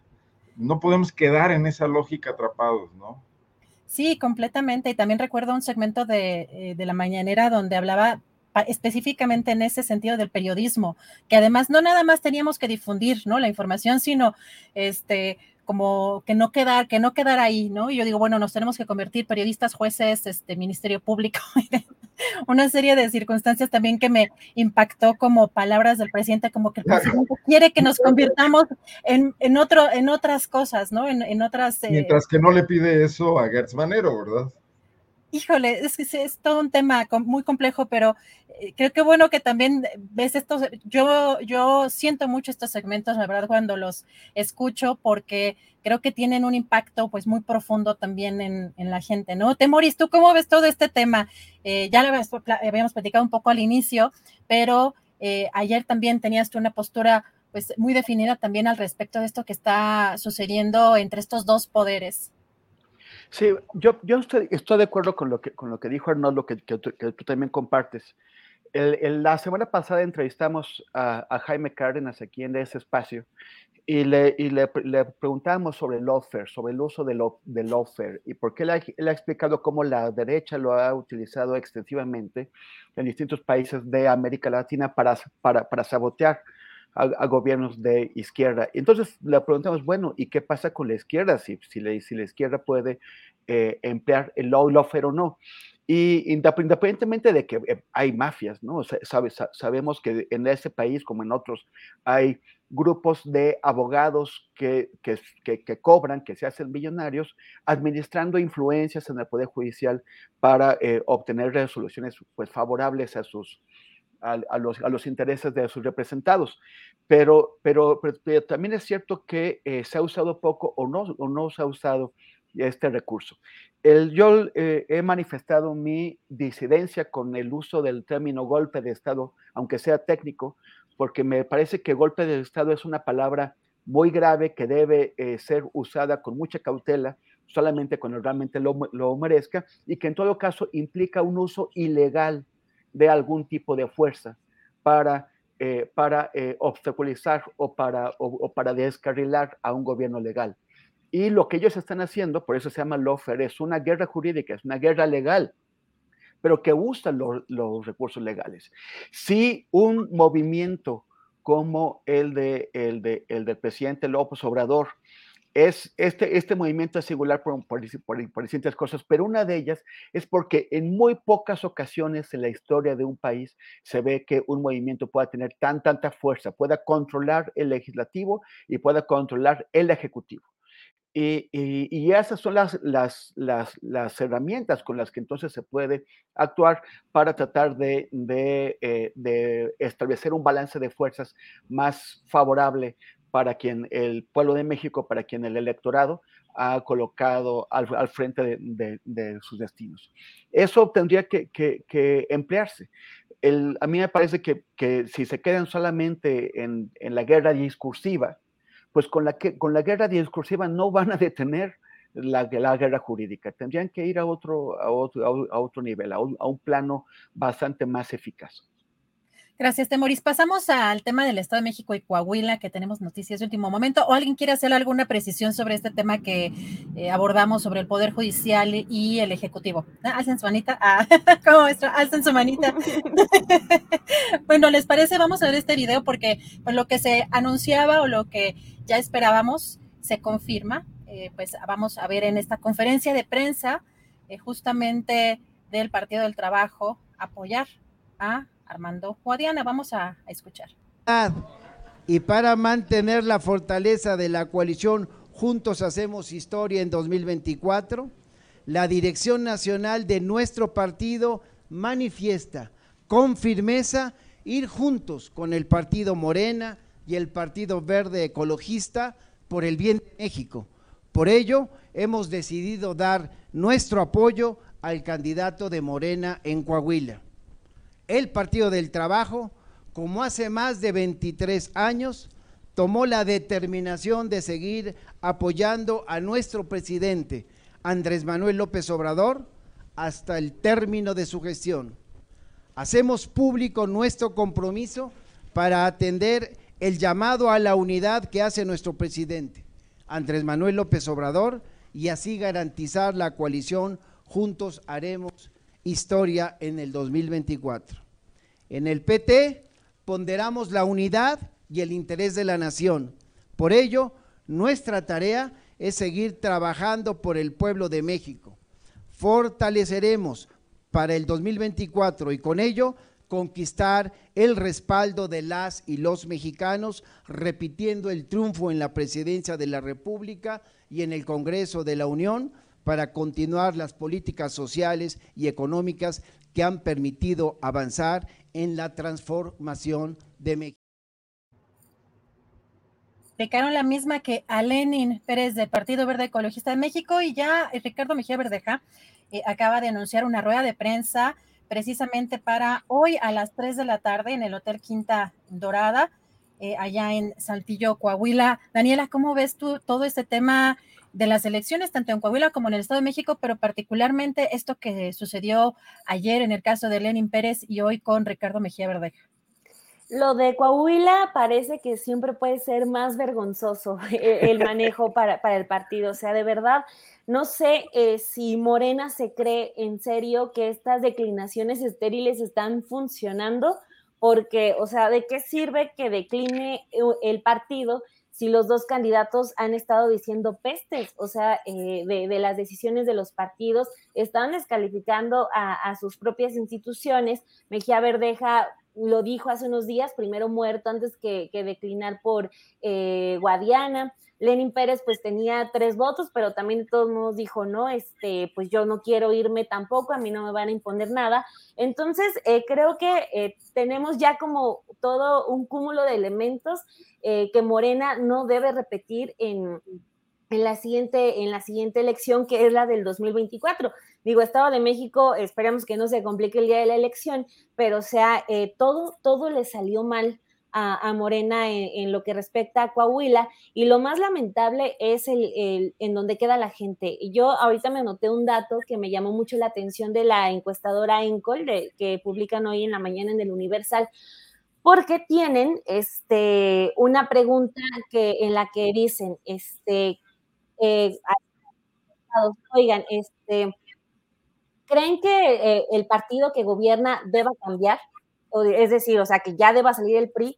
Y me sorprende porque el 60% dice que sí, que quiere un cambio de gobierno, pero si nos vamos a la encuesta donde ya salen los candidatos, a la pregunta de por quién quieres votar, Guadiana tiene el 32%. Entonces eso es muy lamentable de Morena, de que la gente ya no quiere que esté el PRI, pero tampoco quiere votar por un candidato como Guadiana. Y eso creo que es el problema eh, que tiene de fondo el partido, porque yo he sostenido que eh, no hicieron nada, o sea, no se pusieron a trabajar estos seis años, se fueron primero a la decisión más cómoda de mandar al candidato con el que ya habían concursado seis años antes y que había perdido. Y luego, y también eh, la otra opción era Mejía Verdeja, que tampoco es como la víctima en esta historia para nada. Es un político que ha estado en cinco, en cinco partidos distintos, entonces eso nos lo pinta mucho el cuerpo entero, pero o sea, que el partido que tiene eh, mayor respaldo, mayor popularidad, que, está, que va a ganar una cantidad impresionante de estados en muy poco tiempo, realmente no tenía un buen candidato para Coahuila. Eso sí, eh, como que molesta un poco porque la gente, insisto, el 60% quiere que ya no los gobierne el PRI allá en Coahuila, pero gracias a Morena, hay que decirlo, pues se va a quedar el PRI. Entonces, este, ojalá eh, aprendan todo lo que, que todo lo que hicieron en Coahuila, no lo tienen que repetir en 2024.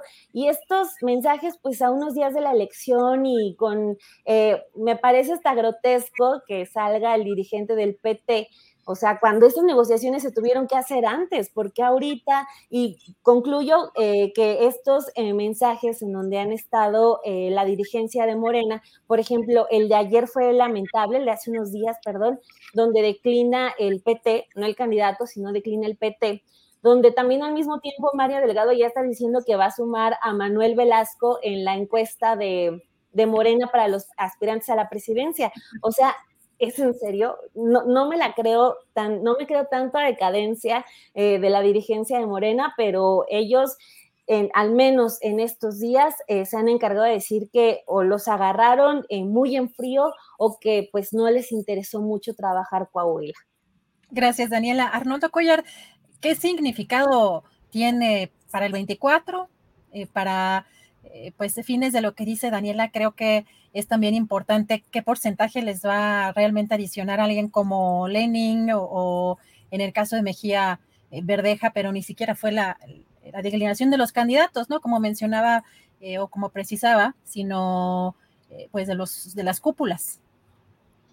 Bueno, pues la evidencia clara es que la crisis empieza por los partidos políticos, o sea, la crisis de representación de los ciudadanos, la crisis de gobernanza, o de ingobernabilidad, mejor dicho, empieza por los partidos políticos, desde que van definiendo estos, estos, estas estrategias o esta falta de estrategias, este encaprichamiento o esta eh, especulación con la que se lanzan a designar candidatos para ver cómo negocian y, cómo presionan más el intercambio de votos que permite la ley cuando, cuando se hacen coaliciones, etcétera, eh, nos demuestra que no, no están pensando en ofrecer soluciones a los problemas reales de una población que va a elegir a un gobernante para que encabece el esfuerzo social contra esas lacras, ¿no? Sino que simplemente están sacándole raja al tema. Lo hacían el PRI, el PAN, el PRD. Contra eso votó la gente en 2018 ante un movimiento nuevo, aparentemente fresco, desorganizado, pero que representaba algo de, de esperanza de cambio. Claro, pues la esperanza de cambio es muy fácil de venderla aún sin elementos de prueba, ¿no? porque a la vuelta de cinco años estamos viendo que, pues no, no, eh, Morena no supera esa prueba, no la supera porque son los mismos políticos provenientes de aquellos partidos los que están acá perdiendo el tiempo alegremente en lugar de construir estructuras organizativas que se imbrinquen con, con el interés político de las comunidades, de las poblaciones, en un país muy rico y muy diverso, ¿no? Y entonces son pequeñas cúpulas en la Ciudad de México las que están tratando de definir estrategias. O sea, Morena ha avanzado por, por, la popularidad de Andrés Manuel López Obrador. Esto va a tener un fin pronto, de una u otra manera. El presidente no va a estar en la boleta, el presidente dice que se retira, etcétera. Es un hombre mayor, es un hombre enfermo, y ahí no hay nada construido aprovechando esa gran coyuntura, oportunidad, eh, suerte eh, histórica, ¿no? Sí, como a Andrés Manuel López Obrador, que le gusta mucho citar a Maquiavelo, eh, la política se define por virtud y fortuna, que hay una gran fortuna y cero virtud, ¿no? Y yo creo que esto nos da una señal importante para 2024, porque en Estado de México se están dejando alcanzar. Eh, la maestra Delfina no es la mejor candidata, tiene una gran inercia a su favor, pero no la, no la defiende en los debates, no la defiende en la actividad diaria.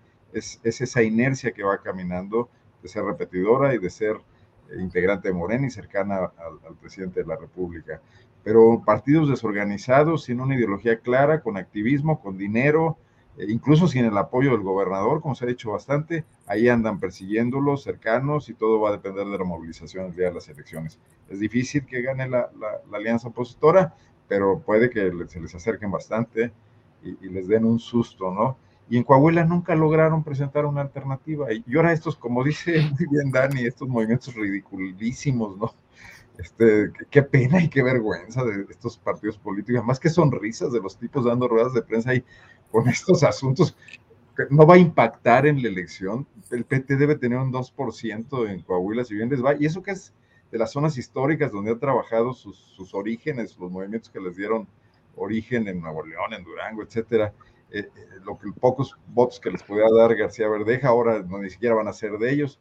Es, un desastre total, pero eso es lo de menos, digo, que les va a llamar a los partidos y que les repercuta en sus presupuestos públicos del futuro con esta ley súper nefasta que ata el dinero a los votos que obtienen y les da rendimientos por, por mucho tiempo, este, es lo de menos frente al gran fraude que significa hacia la necesidad de cambio de la gente, ¿no? donde casi nadie está representando nada. ¿no? Gracias, Arnoldo. Temoris, pues le suma, le suma realmente algo a, pocos días de, eh, de llevarse a cabo esta elección ¿O cómo ves si es para eh, con miras al 2024? Bueno, Adriana, em, nada más quisiera aclarar a algunas personas que están preguntando. El, efecto legal de, esas declinaciones, tanto la del verde como la del PT, es cero. En, eh, en, la boleta ya está el nombre de Lenin Pérez con el verde y ya está el nombre de, de Mejía Verdeja con el PT. Y no se va a quitar. Y al, el momento en que la gente marque esos símbolos o, el nombre de los candidatos o el símbolo del partido, va a contar para el candidato. No va, no, no, no, no va a contar. Si, si el verde dice, ahora estamos con, con, Guadiana, no va a contar para Guadiana, va a contar para Mejía Verdeja si, eh, en, en, un caso y para Lenin Pérez en el otro. Eh, ahí ya no hay vuelta de hoja y no se puede hacer nada los dirigentes de los partidos esperaron hasta que ya era imposible que su decisión tuviera algún efecto para anunciarla. Ayer comentábamos con, Jorge Meléndez y con, Salvador Frausto eh, en el caso del verde, pues el que se acuesta con verdes mojado amanece, eso ya lo sabían. De la, ella es exactamente lo mismo con, en el caso del PT, el que se acuerda, el que se acuesta con petistas mojado amanece. Hoy, hoy publiqué en el, en el diario Milenio un análisis eh, sobre estadístico sobre la historia del Partido Verde. Y nada más para que, para, que, para, para que se den cuenta. El Partido Verde ha contribuido como socio menor, como, como parte de la, de la, de la, de la muralla, a la victoria de 48 gobernadores del PRI y dos del PAN, o sea, 50 y tres del PRD, o sea, 53 de la, de la alianza opositora. Y a 10, y para que ganen 10, 10 gobernadores de, de, Morena. O sea, en 53 ocasiones ha estado con la alianza opositora y ha contribuido a que sus gobernadores ganen 53 y 10 con Morena. Y todos esos 10 con Morena son desde el 2019, cuando el Verde decide mandar, eh, eh, pues traicionar su amaciato con el PRI y empezar un, un nuevo amaciato, porque es, pues era más redituable, con, con Morena.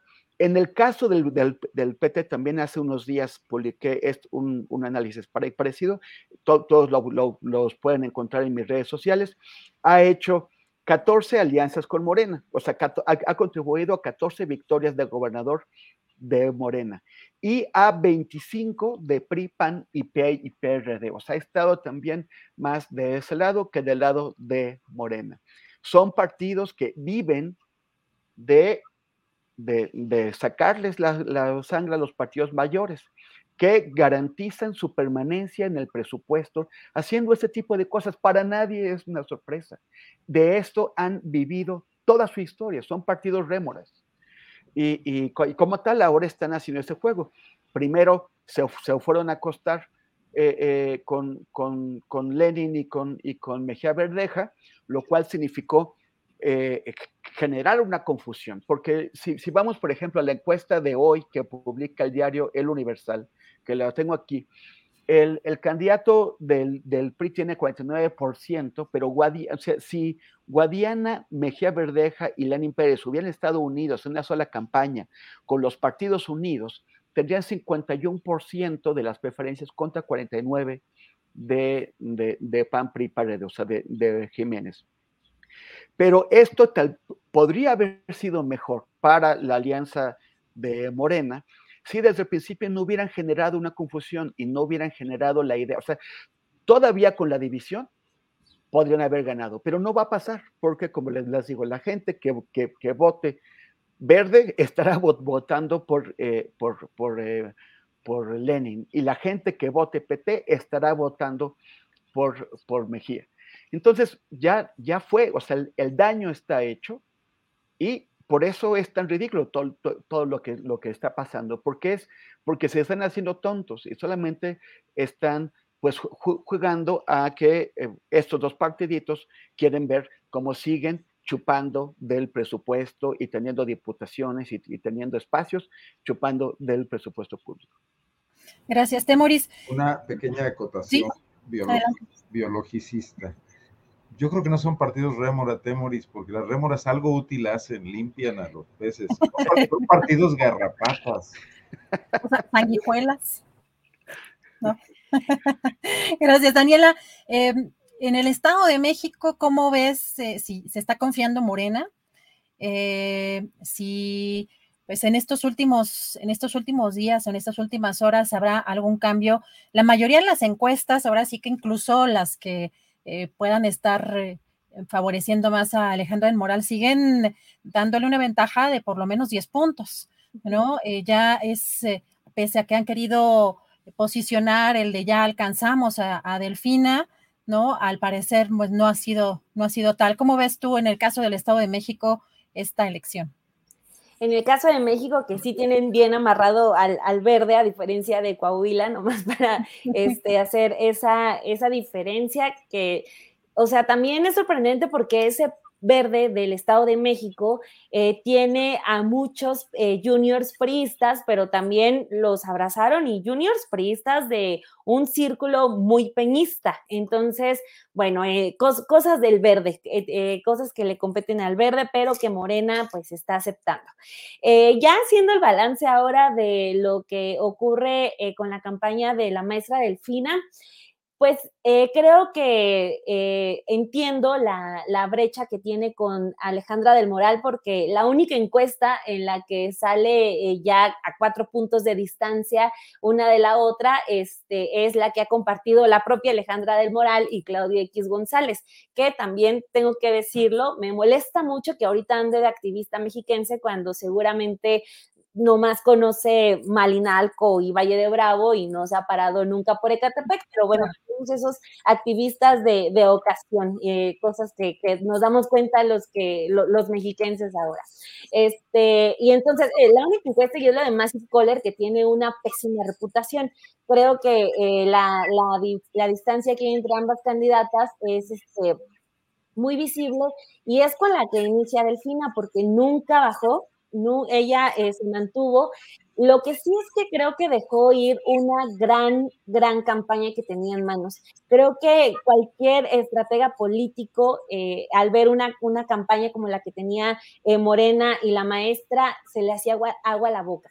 ¿Cómo puedes, de una manera tan sencilla, tirarle una campaña a, a, una candidata que te está diciendo que ahora sí, después de 100 años, el partido que ella representa ahora sí va a hacer las cosas, ahora sí va a solucionar los problemas que no pudo solucionar su partido en todo ese tiempo que gobernó. Cualquier estratega político, insisto, eh, se le hacía agua a la boca de llevar una campaña así, pero ni Delfina ni su equipo pudieron hacer algo eh, tan ambicioso, o sea, se mm, estuvieron recorriendo, eso sí, e, hicieron un gran recorrido de los municipios, pero tenían para dar más, para dar un golpe muy contundente, eh, porque lo que siento yo que va a ocurrir en el Estado de México es que sí se va a activar este, esa eh, estructura política que tiene el PRI, que la tiene pues gracias a que ha controlado esa entidad durante mucho, mucho tiempo, gracias a la pobreza, gracias a, programas, a los programas sociales a la inseguridad, la va a activar porque tiene los gremios, tiene el de la movilización, por ejemplo, los antorchistas, tiene el gremio de taxistas, tiene el gremio magisterial, pero creo no le va a alcanzar. Sí vamos a estar viendo una, eh, una jornada eh, muy activa por parte de estos núcleos priistas no les va a alcanzar. La maestra Delfín estuvo diciendo mucho en sus mítines, por favor, no se confíen, salgan a votar, pero creo que si se sienten un poquito como eh, estresados con el asunto de los números, también no solamente se lo deben a las mafias que pueda tener el PRI en el Estado de México, sino a que de verdad tampoco le echaron muchas ganas a la, a, la, a la, campaña. No vimos nada contundente. En el último debate eh, fue hasta los minutos finales en que, en que Delfina se vio un poquito más, eh, más agresiva con, con Alejandra del Moral, pero fue lo único, lo único. Entonces, pues eh, ya eh, lo, que, lo que puedan recoger es ganancia, pero tenían una campaña tan buena y la dejaron ir, entonces pues ahora eh, les va a dar, creo yo, con el arrastre que guarda Delfina, con el arrastre que les da el presidente López Obrador y Morena, pero pues pudieron ganar con más facilidad y ahora vamos a ver cómo les va el domingo.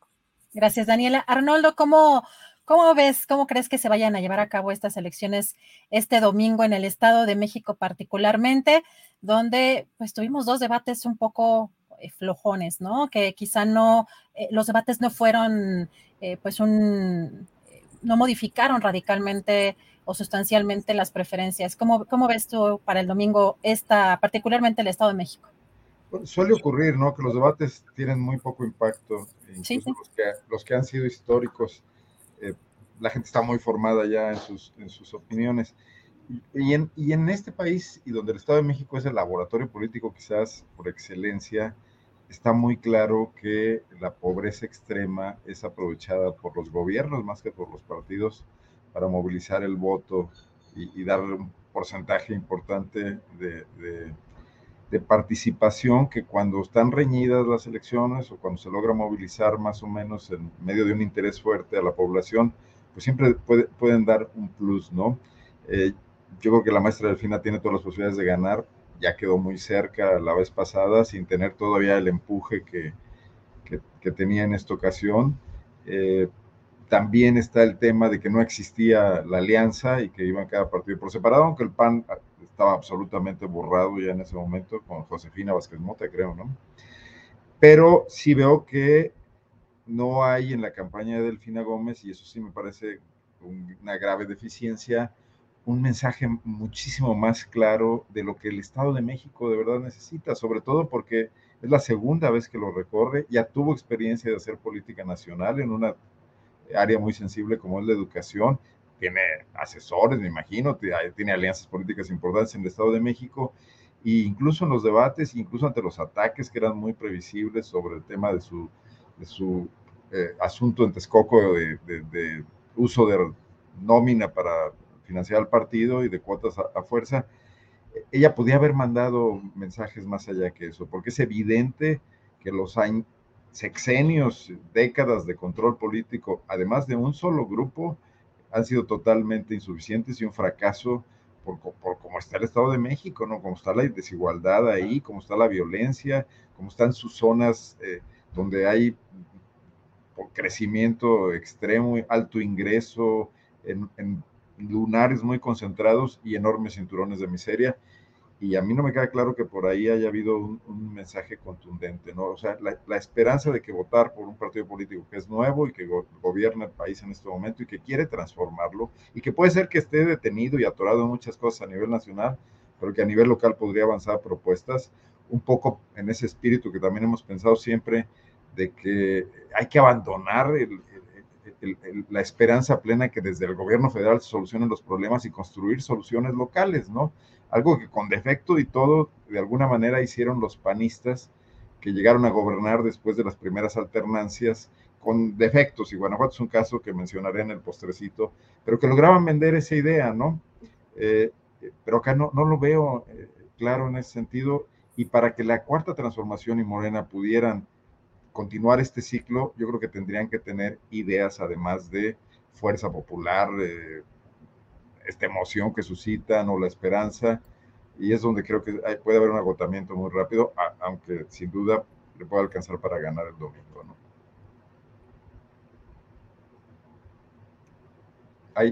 Ahora me, ahora me pasó a mí, perdón, casi no me pasa. Temoris, ¿cómo ves tú ahora estas elecciones en el Estado de México?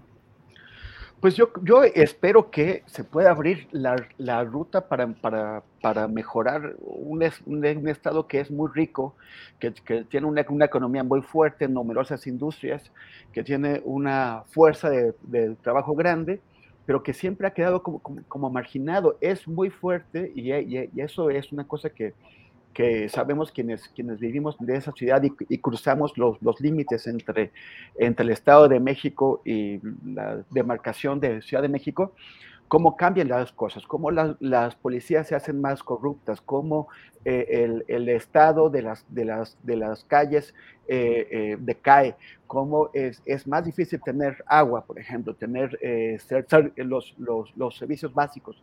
Y esto se, se debe, yo creo que en, gran medida, a que siempre han estado sometidos a, este sistema de explotación brutal establecido por el Grupo Tlacomulco y, sus, y sus asociados. Sus asociados también en el PAN y también en el PRD cuando han gobernado eh, eh, algunos de, estos grandes municipios conurbados.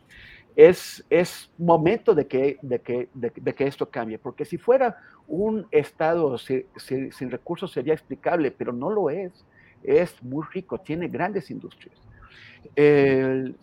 ojalá que, que, la decisión que van a tomar los, los ciudadanos del Estado de México y las ciudadanas este domingo se traduzca y se, y se, traduzca eh, pronto en un, en un, cambio importante en su vida. Yo creo que, que no veo muy difícil que las estructuras de las que hemos estado hablando eh, del PRI puedan cambiar tendencias tan distantes y también creo que muchos, muchos de quienes controlan esas estructuras están interesados en este momento en asociarse o de, alguna forma quedar bien con el nuevo poder que va a llegar.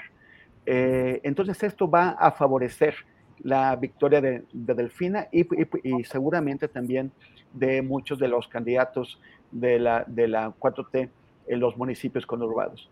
Que, que, que, esto sí se refleje en cambios importantes para, para, la gente y no quede nada más en eso, nada, que no quede nada más en un, en un cambio de, de, poderes. Gracias, Temoris. Daniela, hoy el presidente pues, volvió a decir que no, su gobierno no espía y sobre todo eh, pues eh, una, un señalamiento pues muy fuerte en contra del Centro Pro de Derechos Humanos asegura que son invenciones con el propósito de perjudicar a su gobierno. ¿Cuál es tu opinión sobre este tema, Dani? Híjole, ya cada, vez el tema del, espionaje se está volviendo eh, más complicado y este y parte del asunto eh, es muy sencillo de resolver, que es la comunicación. O sea, eh, primero también, eh, de, eh, eso sí, antes de otra cosa, igual en otra mesa lo, lo, comentamos con lo del Centro Pro, o sea, el presidente debe saber que el Centro Pro no es su enemigo, o sea, creo que tiene muchos, muchos enemigos el presidente, pero el Centro Pro no es uno de ellos. Entonces, si de ahí partimos de que podría escuchar el presidente estas denuncias, se mejora el tema de la comunicación. Y ahora eh, me voy a otro tema que yo también siempre eh, he creído firmemente que al presidente se le deja solo. O sea, eh, tiene ahí a, los funcionarios que pueden decir y que pueden explicar qué está pasando con estas acusaciones de espionaje, pero no, él es el que siempre tiene que dar las explicaciones.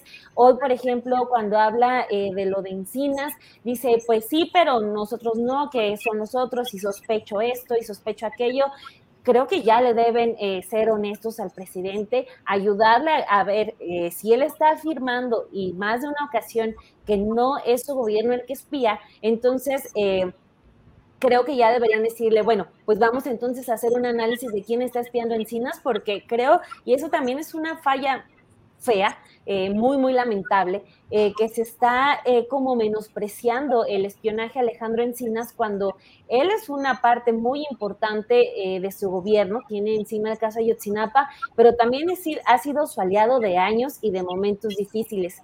Entonces, ojalá le ayuden pronto para que ya dé una explicación y el presidente no se esté tropezando como lo está haciendo ya con el tema del espionaje, porque, o sea, ya no, ya no es él el que tiene que dar la explicación, porque él lo que hace es defender a la Sedena, ya la Sedena tiene que decir y demostrar que no son ellos los que están espiando, porque ah, se trata de encinas y el caso no es menor, es el caso Ayotzinapa, y recordemos ese último informe que toca directamente al ejército como eh, participante de esta tragedia, entonces eh, ya es un llamado que eh, por, eh, por piedad del presidente, ayúdenlo a que informe y a que dé pruebas de qué está pasando con esto. Si no son ellos, entonces, ¿quién se quedó con ese, eh, con ese programa de espionaje que lo está utilizando? Entonces ya es urgente que, que, se, que se dé un informe detallado sobre eso, porque es cada semana, cada semana tenemos, parece una noticia de ahora está espiado acá, acá, acá, y no tenemos a, a este momento certeza de nada. Gracias, Daniela. Arnoldo, hoy ni siquiera dejó contestar, le habían querido preguntar en la mañanera directamente al titular de la Sedena y no, y no dejó que respondiera. Eh, él se asumió como, sí, efectivamente es el jefe supremo de las Fuerzas Armadas, pero pues no lo dejó contestar. ¿Cómo ves tú todo este tema, Arnoldo?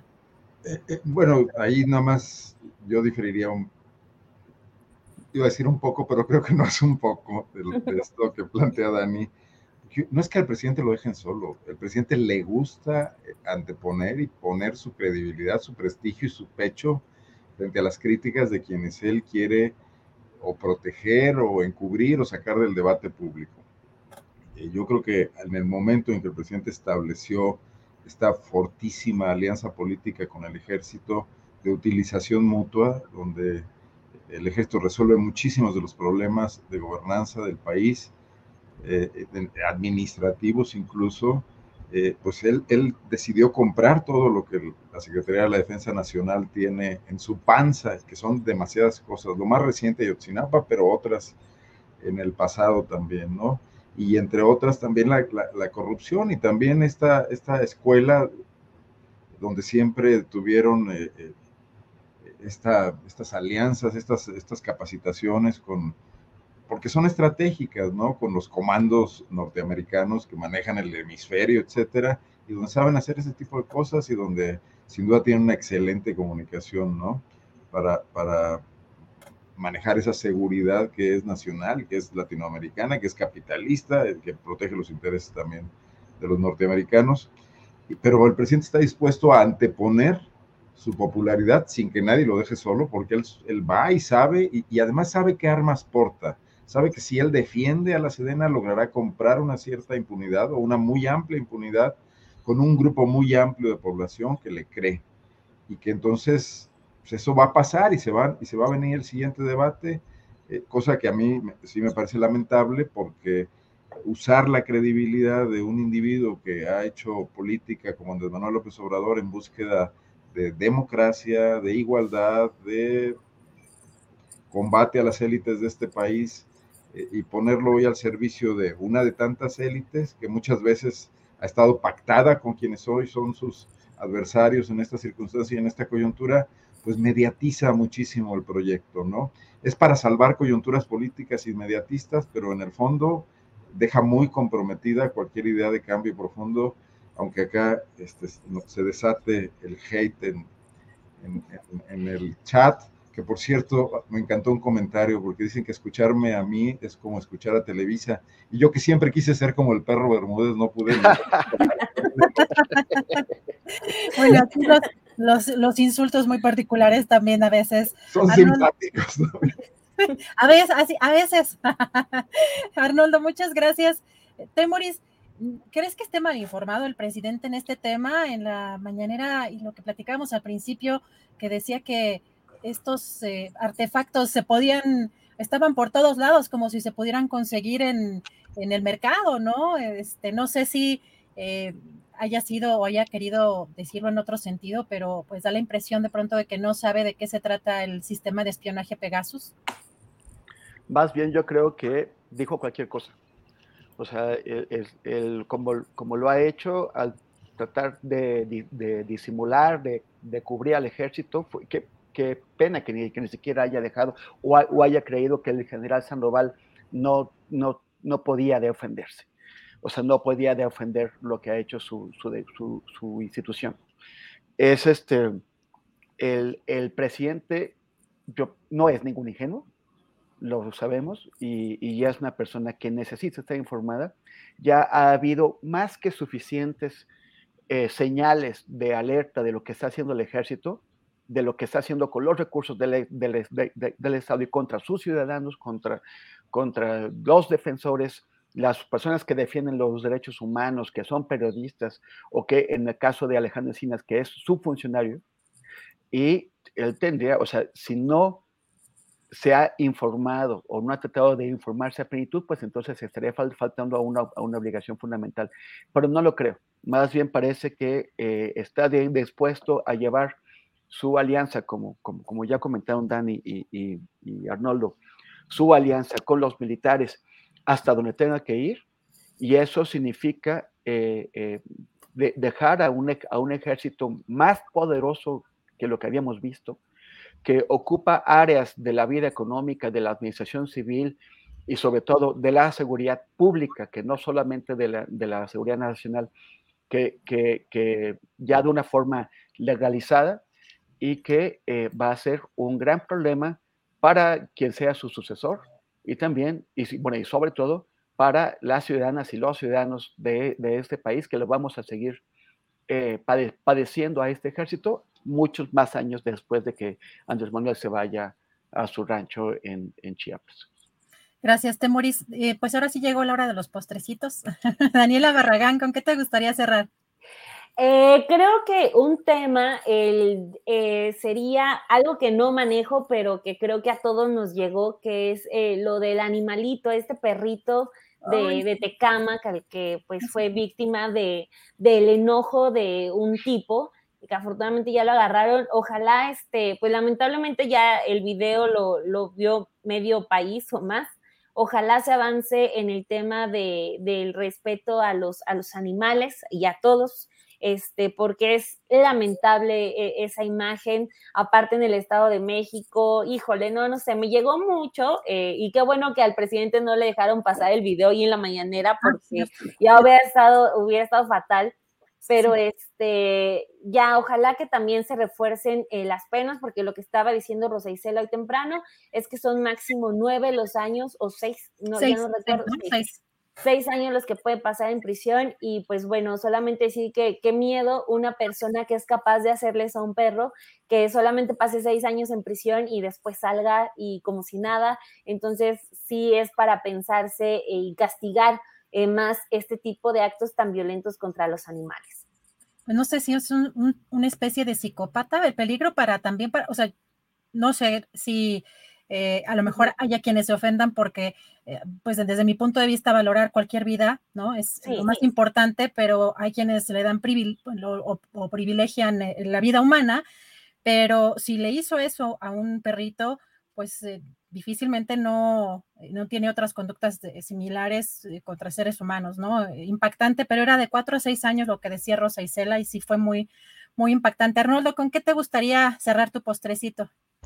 Bueno, voy a meter el desorden con ese tema antes de mi postrecito. está bien, porque, yo escuché hoy al presidente, escuché a Rosa Isela, me pareció excelente que le dieran espacio, qué bueno que no pasó el video y qué bueno que se ocupó del tema pero me, me, parece que hay un contraste con ocasiones en las que han, se han comentado masacres, los reporteros lo han preguntado y el presidente pasa muy rápido sobre el tema y envía sus condolencias y dice que ya se está investigando, etcétera, y no muestra eh, pues un rostro más sensible y más humano. En Guanajuato ha habido muchas masacres en ese sentido que, que han sido tema ahí y, y, y, y, masacres de seres humanos, pues por supuesto me refiero, y digo, una cosa no excluye la otra, pero sí se notó un cierto contraste en ese sentido. Y bueno, la otra cosa es que en estos días se conoció la premiación de un concurso de ensayo al que convocó la organización México Cómo Vamos y Animal Político. Y el tercer lugar lo ganó una joven estudiante, entiendo que es estudiante Sabine Michelle Cisneros González, con un trabajo que se llama Guanajuato, la crónica de una pobreza laboral anunciada. Me parece un espléndido acercamiento a un tema que ha estado aquí discutiéndose muchas veces de forma marginal sobre este crecimiento espectacular que, que, la autoridad de Guanajuato, varios gobernadores a lo largo de 30 años, sobre todo en los últimos 15 años, digamos, han vendido del crecimiento de las eh, inversiones extranjeras, de las armadoras de autos, de la industria automotriz asociada a esto y, del Producto Interno Bruto, el cual en absoluto se ha reflejado para los trabajadores y para las familias. El ensayo de, de Sabine Michel eh, Cisneros González habla de que tenemos uno de los más altos índices de, pobreza laboral. Eh, la población económicamente activa de Guanajuato de 2.8 millones de personas tiene un salario promedio de 4.520 pesos mensuales. Esto no alcanza ni para comprar una canasta básica alimentaria, eh, eh, tomando en cuenta pues el, número de familiares, ¿no? Eh, y por eso se explica también dos cosas. Una, una, una que es que seguimos viviendo absolutamente de las remesas. Guanajuato sigue siendo un estado que recibe una, una altísima cantidad de dinero proveniente de los Estados Unidos. Y la otra es, pues, un poco la encuesta que hace unos días se conoció y se supo de que con todo y los asegúnes, la, la, encuesta de Encol que habla de que Morena está creciendo en Guanajuato. Yo no sé si al grado de darle la vuelta al PAN, pero sí definitivamente hay sobre todo una necesidad, un planteamiento en algunas de las preguntas de la encuesta de un cambio de gobierno después de otros 30 años de dominio panista y quien se pregunte por qué, ahí podría haber eh, algunas respuestas, ¿no? Gracias, Arnoldo. lo, vamos a, lo vamos a publicar en, en PopLab este ensayo eh, más tarde, hoy mismo por la noche. Perfecto, estamos pendientes, Arnoldo Cuellar, y nos lo compartes también para compartirlo en el, en el sitio. Temoris, ¿con qué cerrarías tu postrecito? Oye, Adriana, justamente me están haciendo llegar una, una información de que eh, un juez exoneró a José Luis Abarca por el secuestro de los 43 normalistas de, de Ayotzinapa. Había tenido exoneraciones por otros delitos, pero no, pero no por esto. Hay que, hay que eh, averiguar más, pero, pero, pero me parece pues muy, muy grave. Híjole, y además va, como en el sentido de lo que hemos estado analizando en la mesa del Poder Judicial y el Ejecutivo, ese, ese enfrentamiento, ¿no? Y por el otro, sí, por el otro lado, este, nada más hacer, es, es algo que ya había empezado a comentar hace, hace un rato en la, en, con, con, Ricardo Rafael y que, y que no quiero. Hay muchas personas que, que expresan en nuestro chat su desagrado o su disidencia o comentarios diversos. Eh, y, y son, son, personas reales y, están y comparten este, sus posturas y es muy respetable e importante. Pero, pero también eh, ocurre y es muy visible, yo creo que la, que la gente que regularmente ve nuestro chat se, se podrá dar, dar cuenta que en, e, en, este medio de comunicación y en otros medios de comunicación hay ciertos temas que de pronto atraen una multitud de usuarios que no suelen verse y que vienen a, a descalificar el trabajo o a tratar de descalificar a la persona a la que entrevistamos o, a, presionar para que se cambie del tema. Esto ocurre particularmente cuando estamos tratando asuntos del ejército y vienen algunas de las personas que han sido espiadas por el ejército. Por ejemplo, cuando entrevistamos a Raimundo Ramos en Periodistas Unidos con, con Jorge Meléndez, de pronto tuvimos una marea de personas intentando convencernos de que se trataba de un criminal, de que, de que teníamos que, quitarle el micrófono, que había que, que callarlo. Ahora pasó con Ricardo Rafael también. Y se quedaron aquí, o sea, son, son, eh, es, es un comportamiento anormal que los usuarios de, nuestro chat pueden percibir. Y es anormal porque son operaciones organizadas con el fin de tratar de influir en la opinión pública, en la, la, opinión de la, de la gente que está viendo nuestro, nuestro programa y que, y que básicamente trata de presionarnos para que nos callemos, para que no tratemos temas que, eh, que pueden molestar al ejército, en particular este del espionaje. Y aquí hay que decir que siempre con todo el respeto, pero también con todo el compromiso con los temas importantes y con nuestra audiencia, no nos vamos a callar. Gracias, Temor. Y sí, efectivamente hay temas que son susceptibles. Eh, también el caso, por ejemplo, de Notimex también suele ser eh, activar. Eh, hay una, una, actividad inusual o que consideramos nosotros inusual. Pero bueno, aquí, mientras lo hemos manifestado, sobre todo que sea con respeto, o sea, porque sí hay un bloqueo a groserías, a ofensas.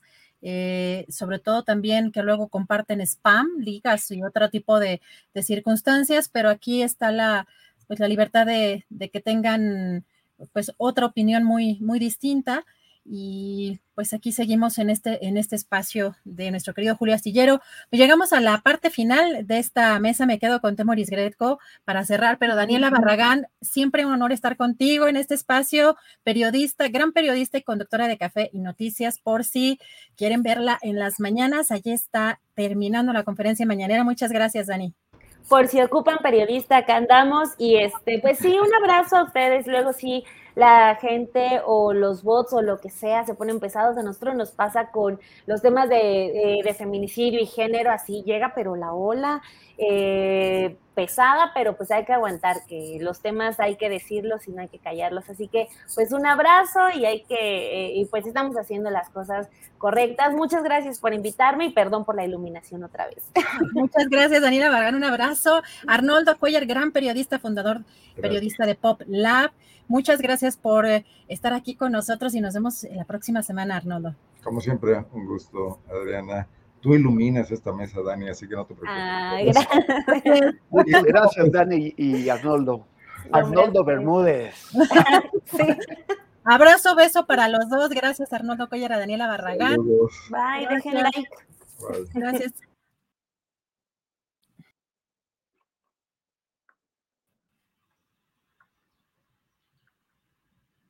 Bueno, y nos quedamos ya para despedir. Querido Temoris, ya estamos cerrando esta emisión. Pues sí, efectivamente muy intenso el chat, pero bueno, temas muy importantes, eh, la verdad que abordar tanto en la mesa como en estas entrevistas, particularmente con Ricardo Rafael. Pues muy buenas tardes. Hoy en la noche se pone muy bueno el programa de Francisco Cruz para quienes quieran estar pendientes de todo lo que está sucediendo en estos momentos en las elecciones, en las campañas, bueno, en, en, estas, eh, en esta elección que va a llevarse a cabo el domingo. No se olviden de ver a nuestro querido Francisco Cruz en la noche. Y Temoris, pues nos vemos por acá de una a tres mañana aquí en Astillero Informa.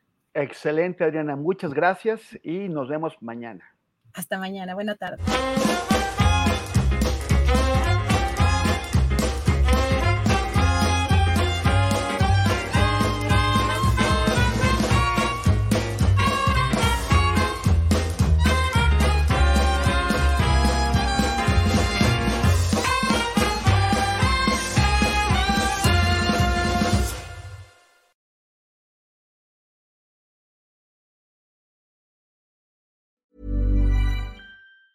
Nada une a la familia que los deliciosos huevos de Eggland's Best. Nos encanta su sabor, siempre delicioso y fresco de granja, además de la mejor nutrición como 6 veces más vitamina D, 10 veces más vitamina E y 25% menos de grasa saturada que los huevos regulares. Para nosotros son huevos cocinados de la forma que más nos guste, siempre y cuando sean los mejores. Eggland's Best. Mejor sabor, mejor nutrición, mejores huevos. Visita egglandsbest.com para más información.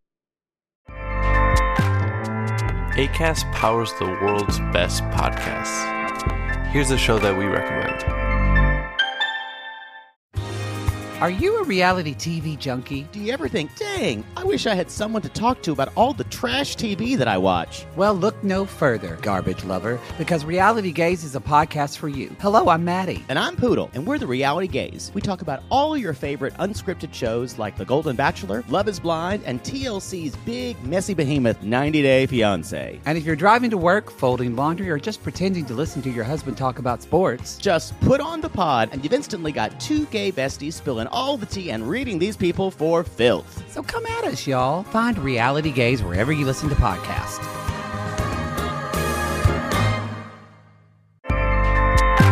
ACAST helps creators launch, grow, and monetize their podcasts everywhere.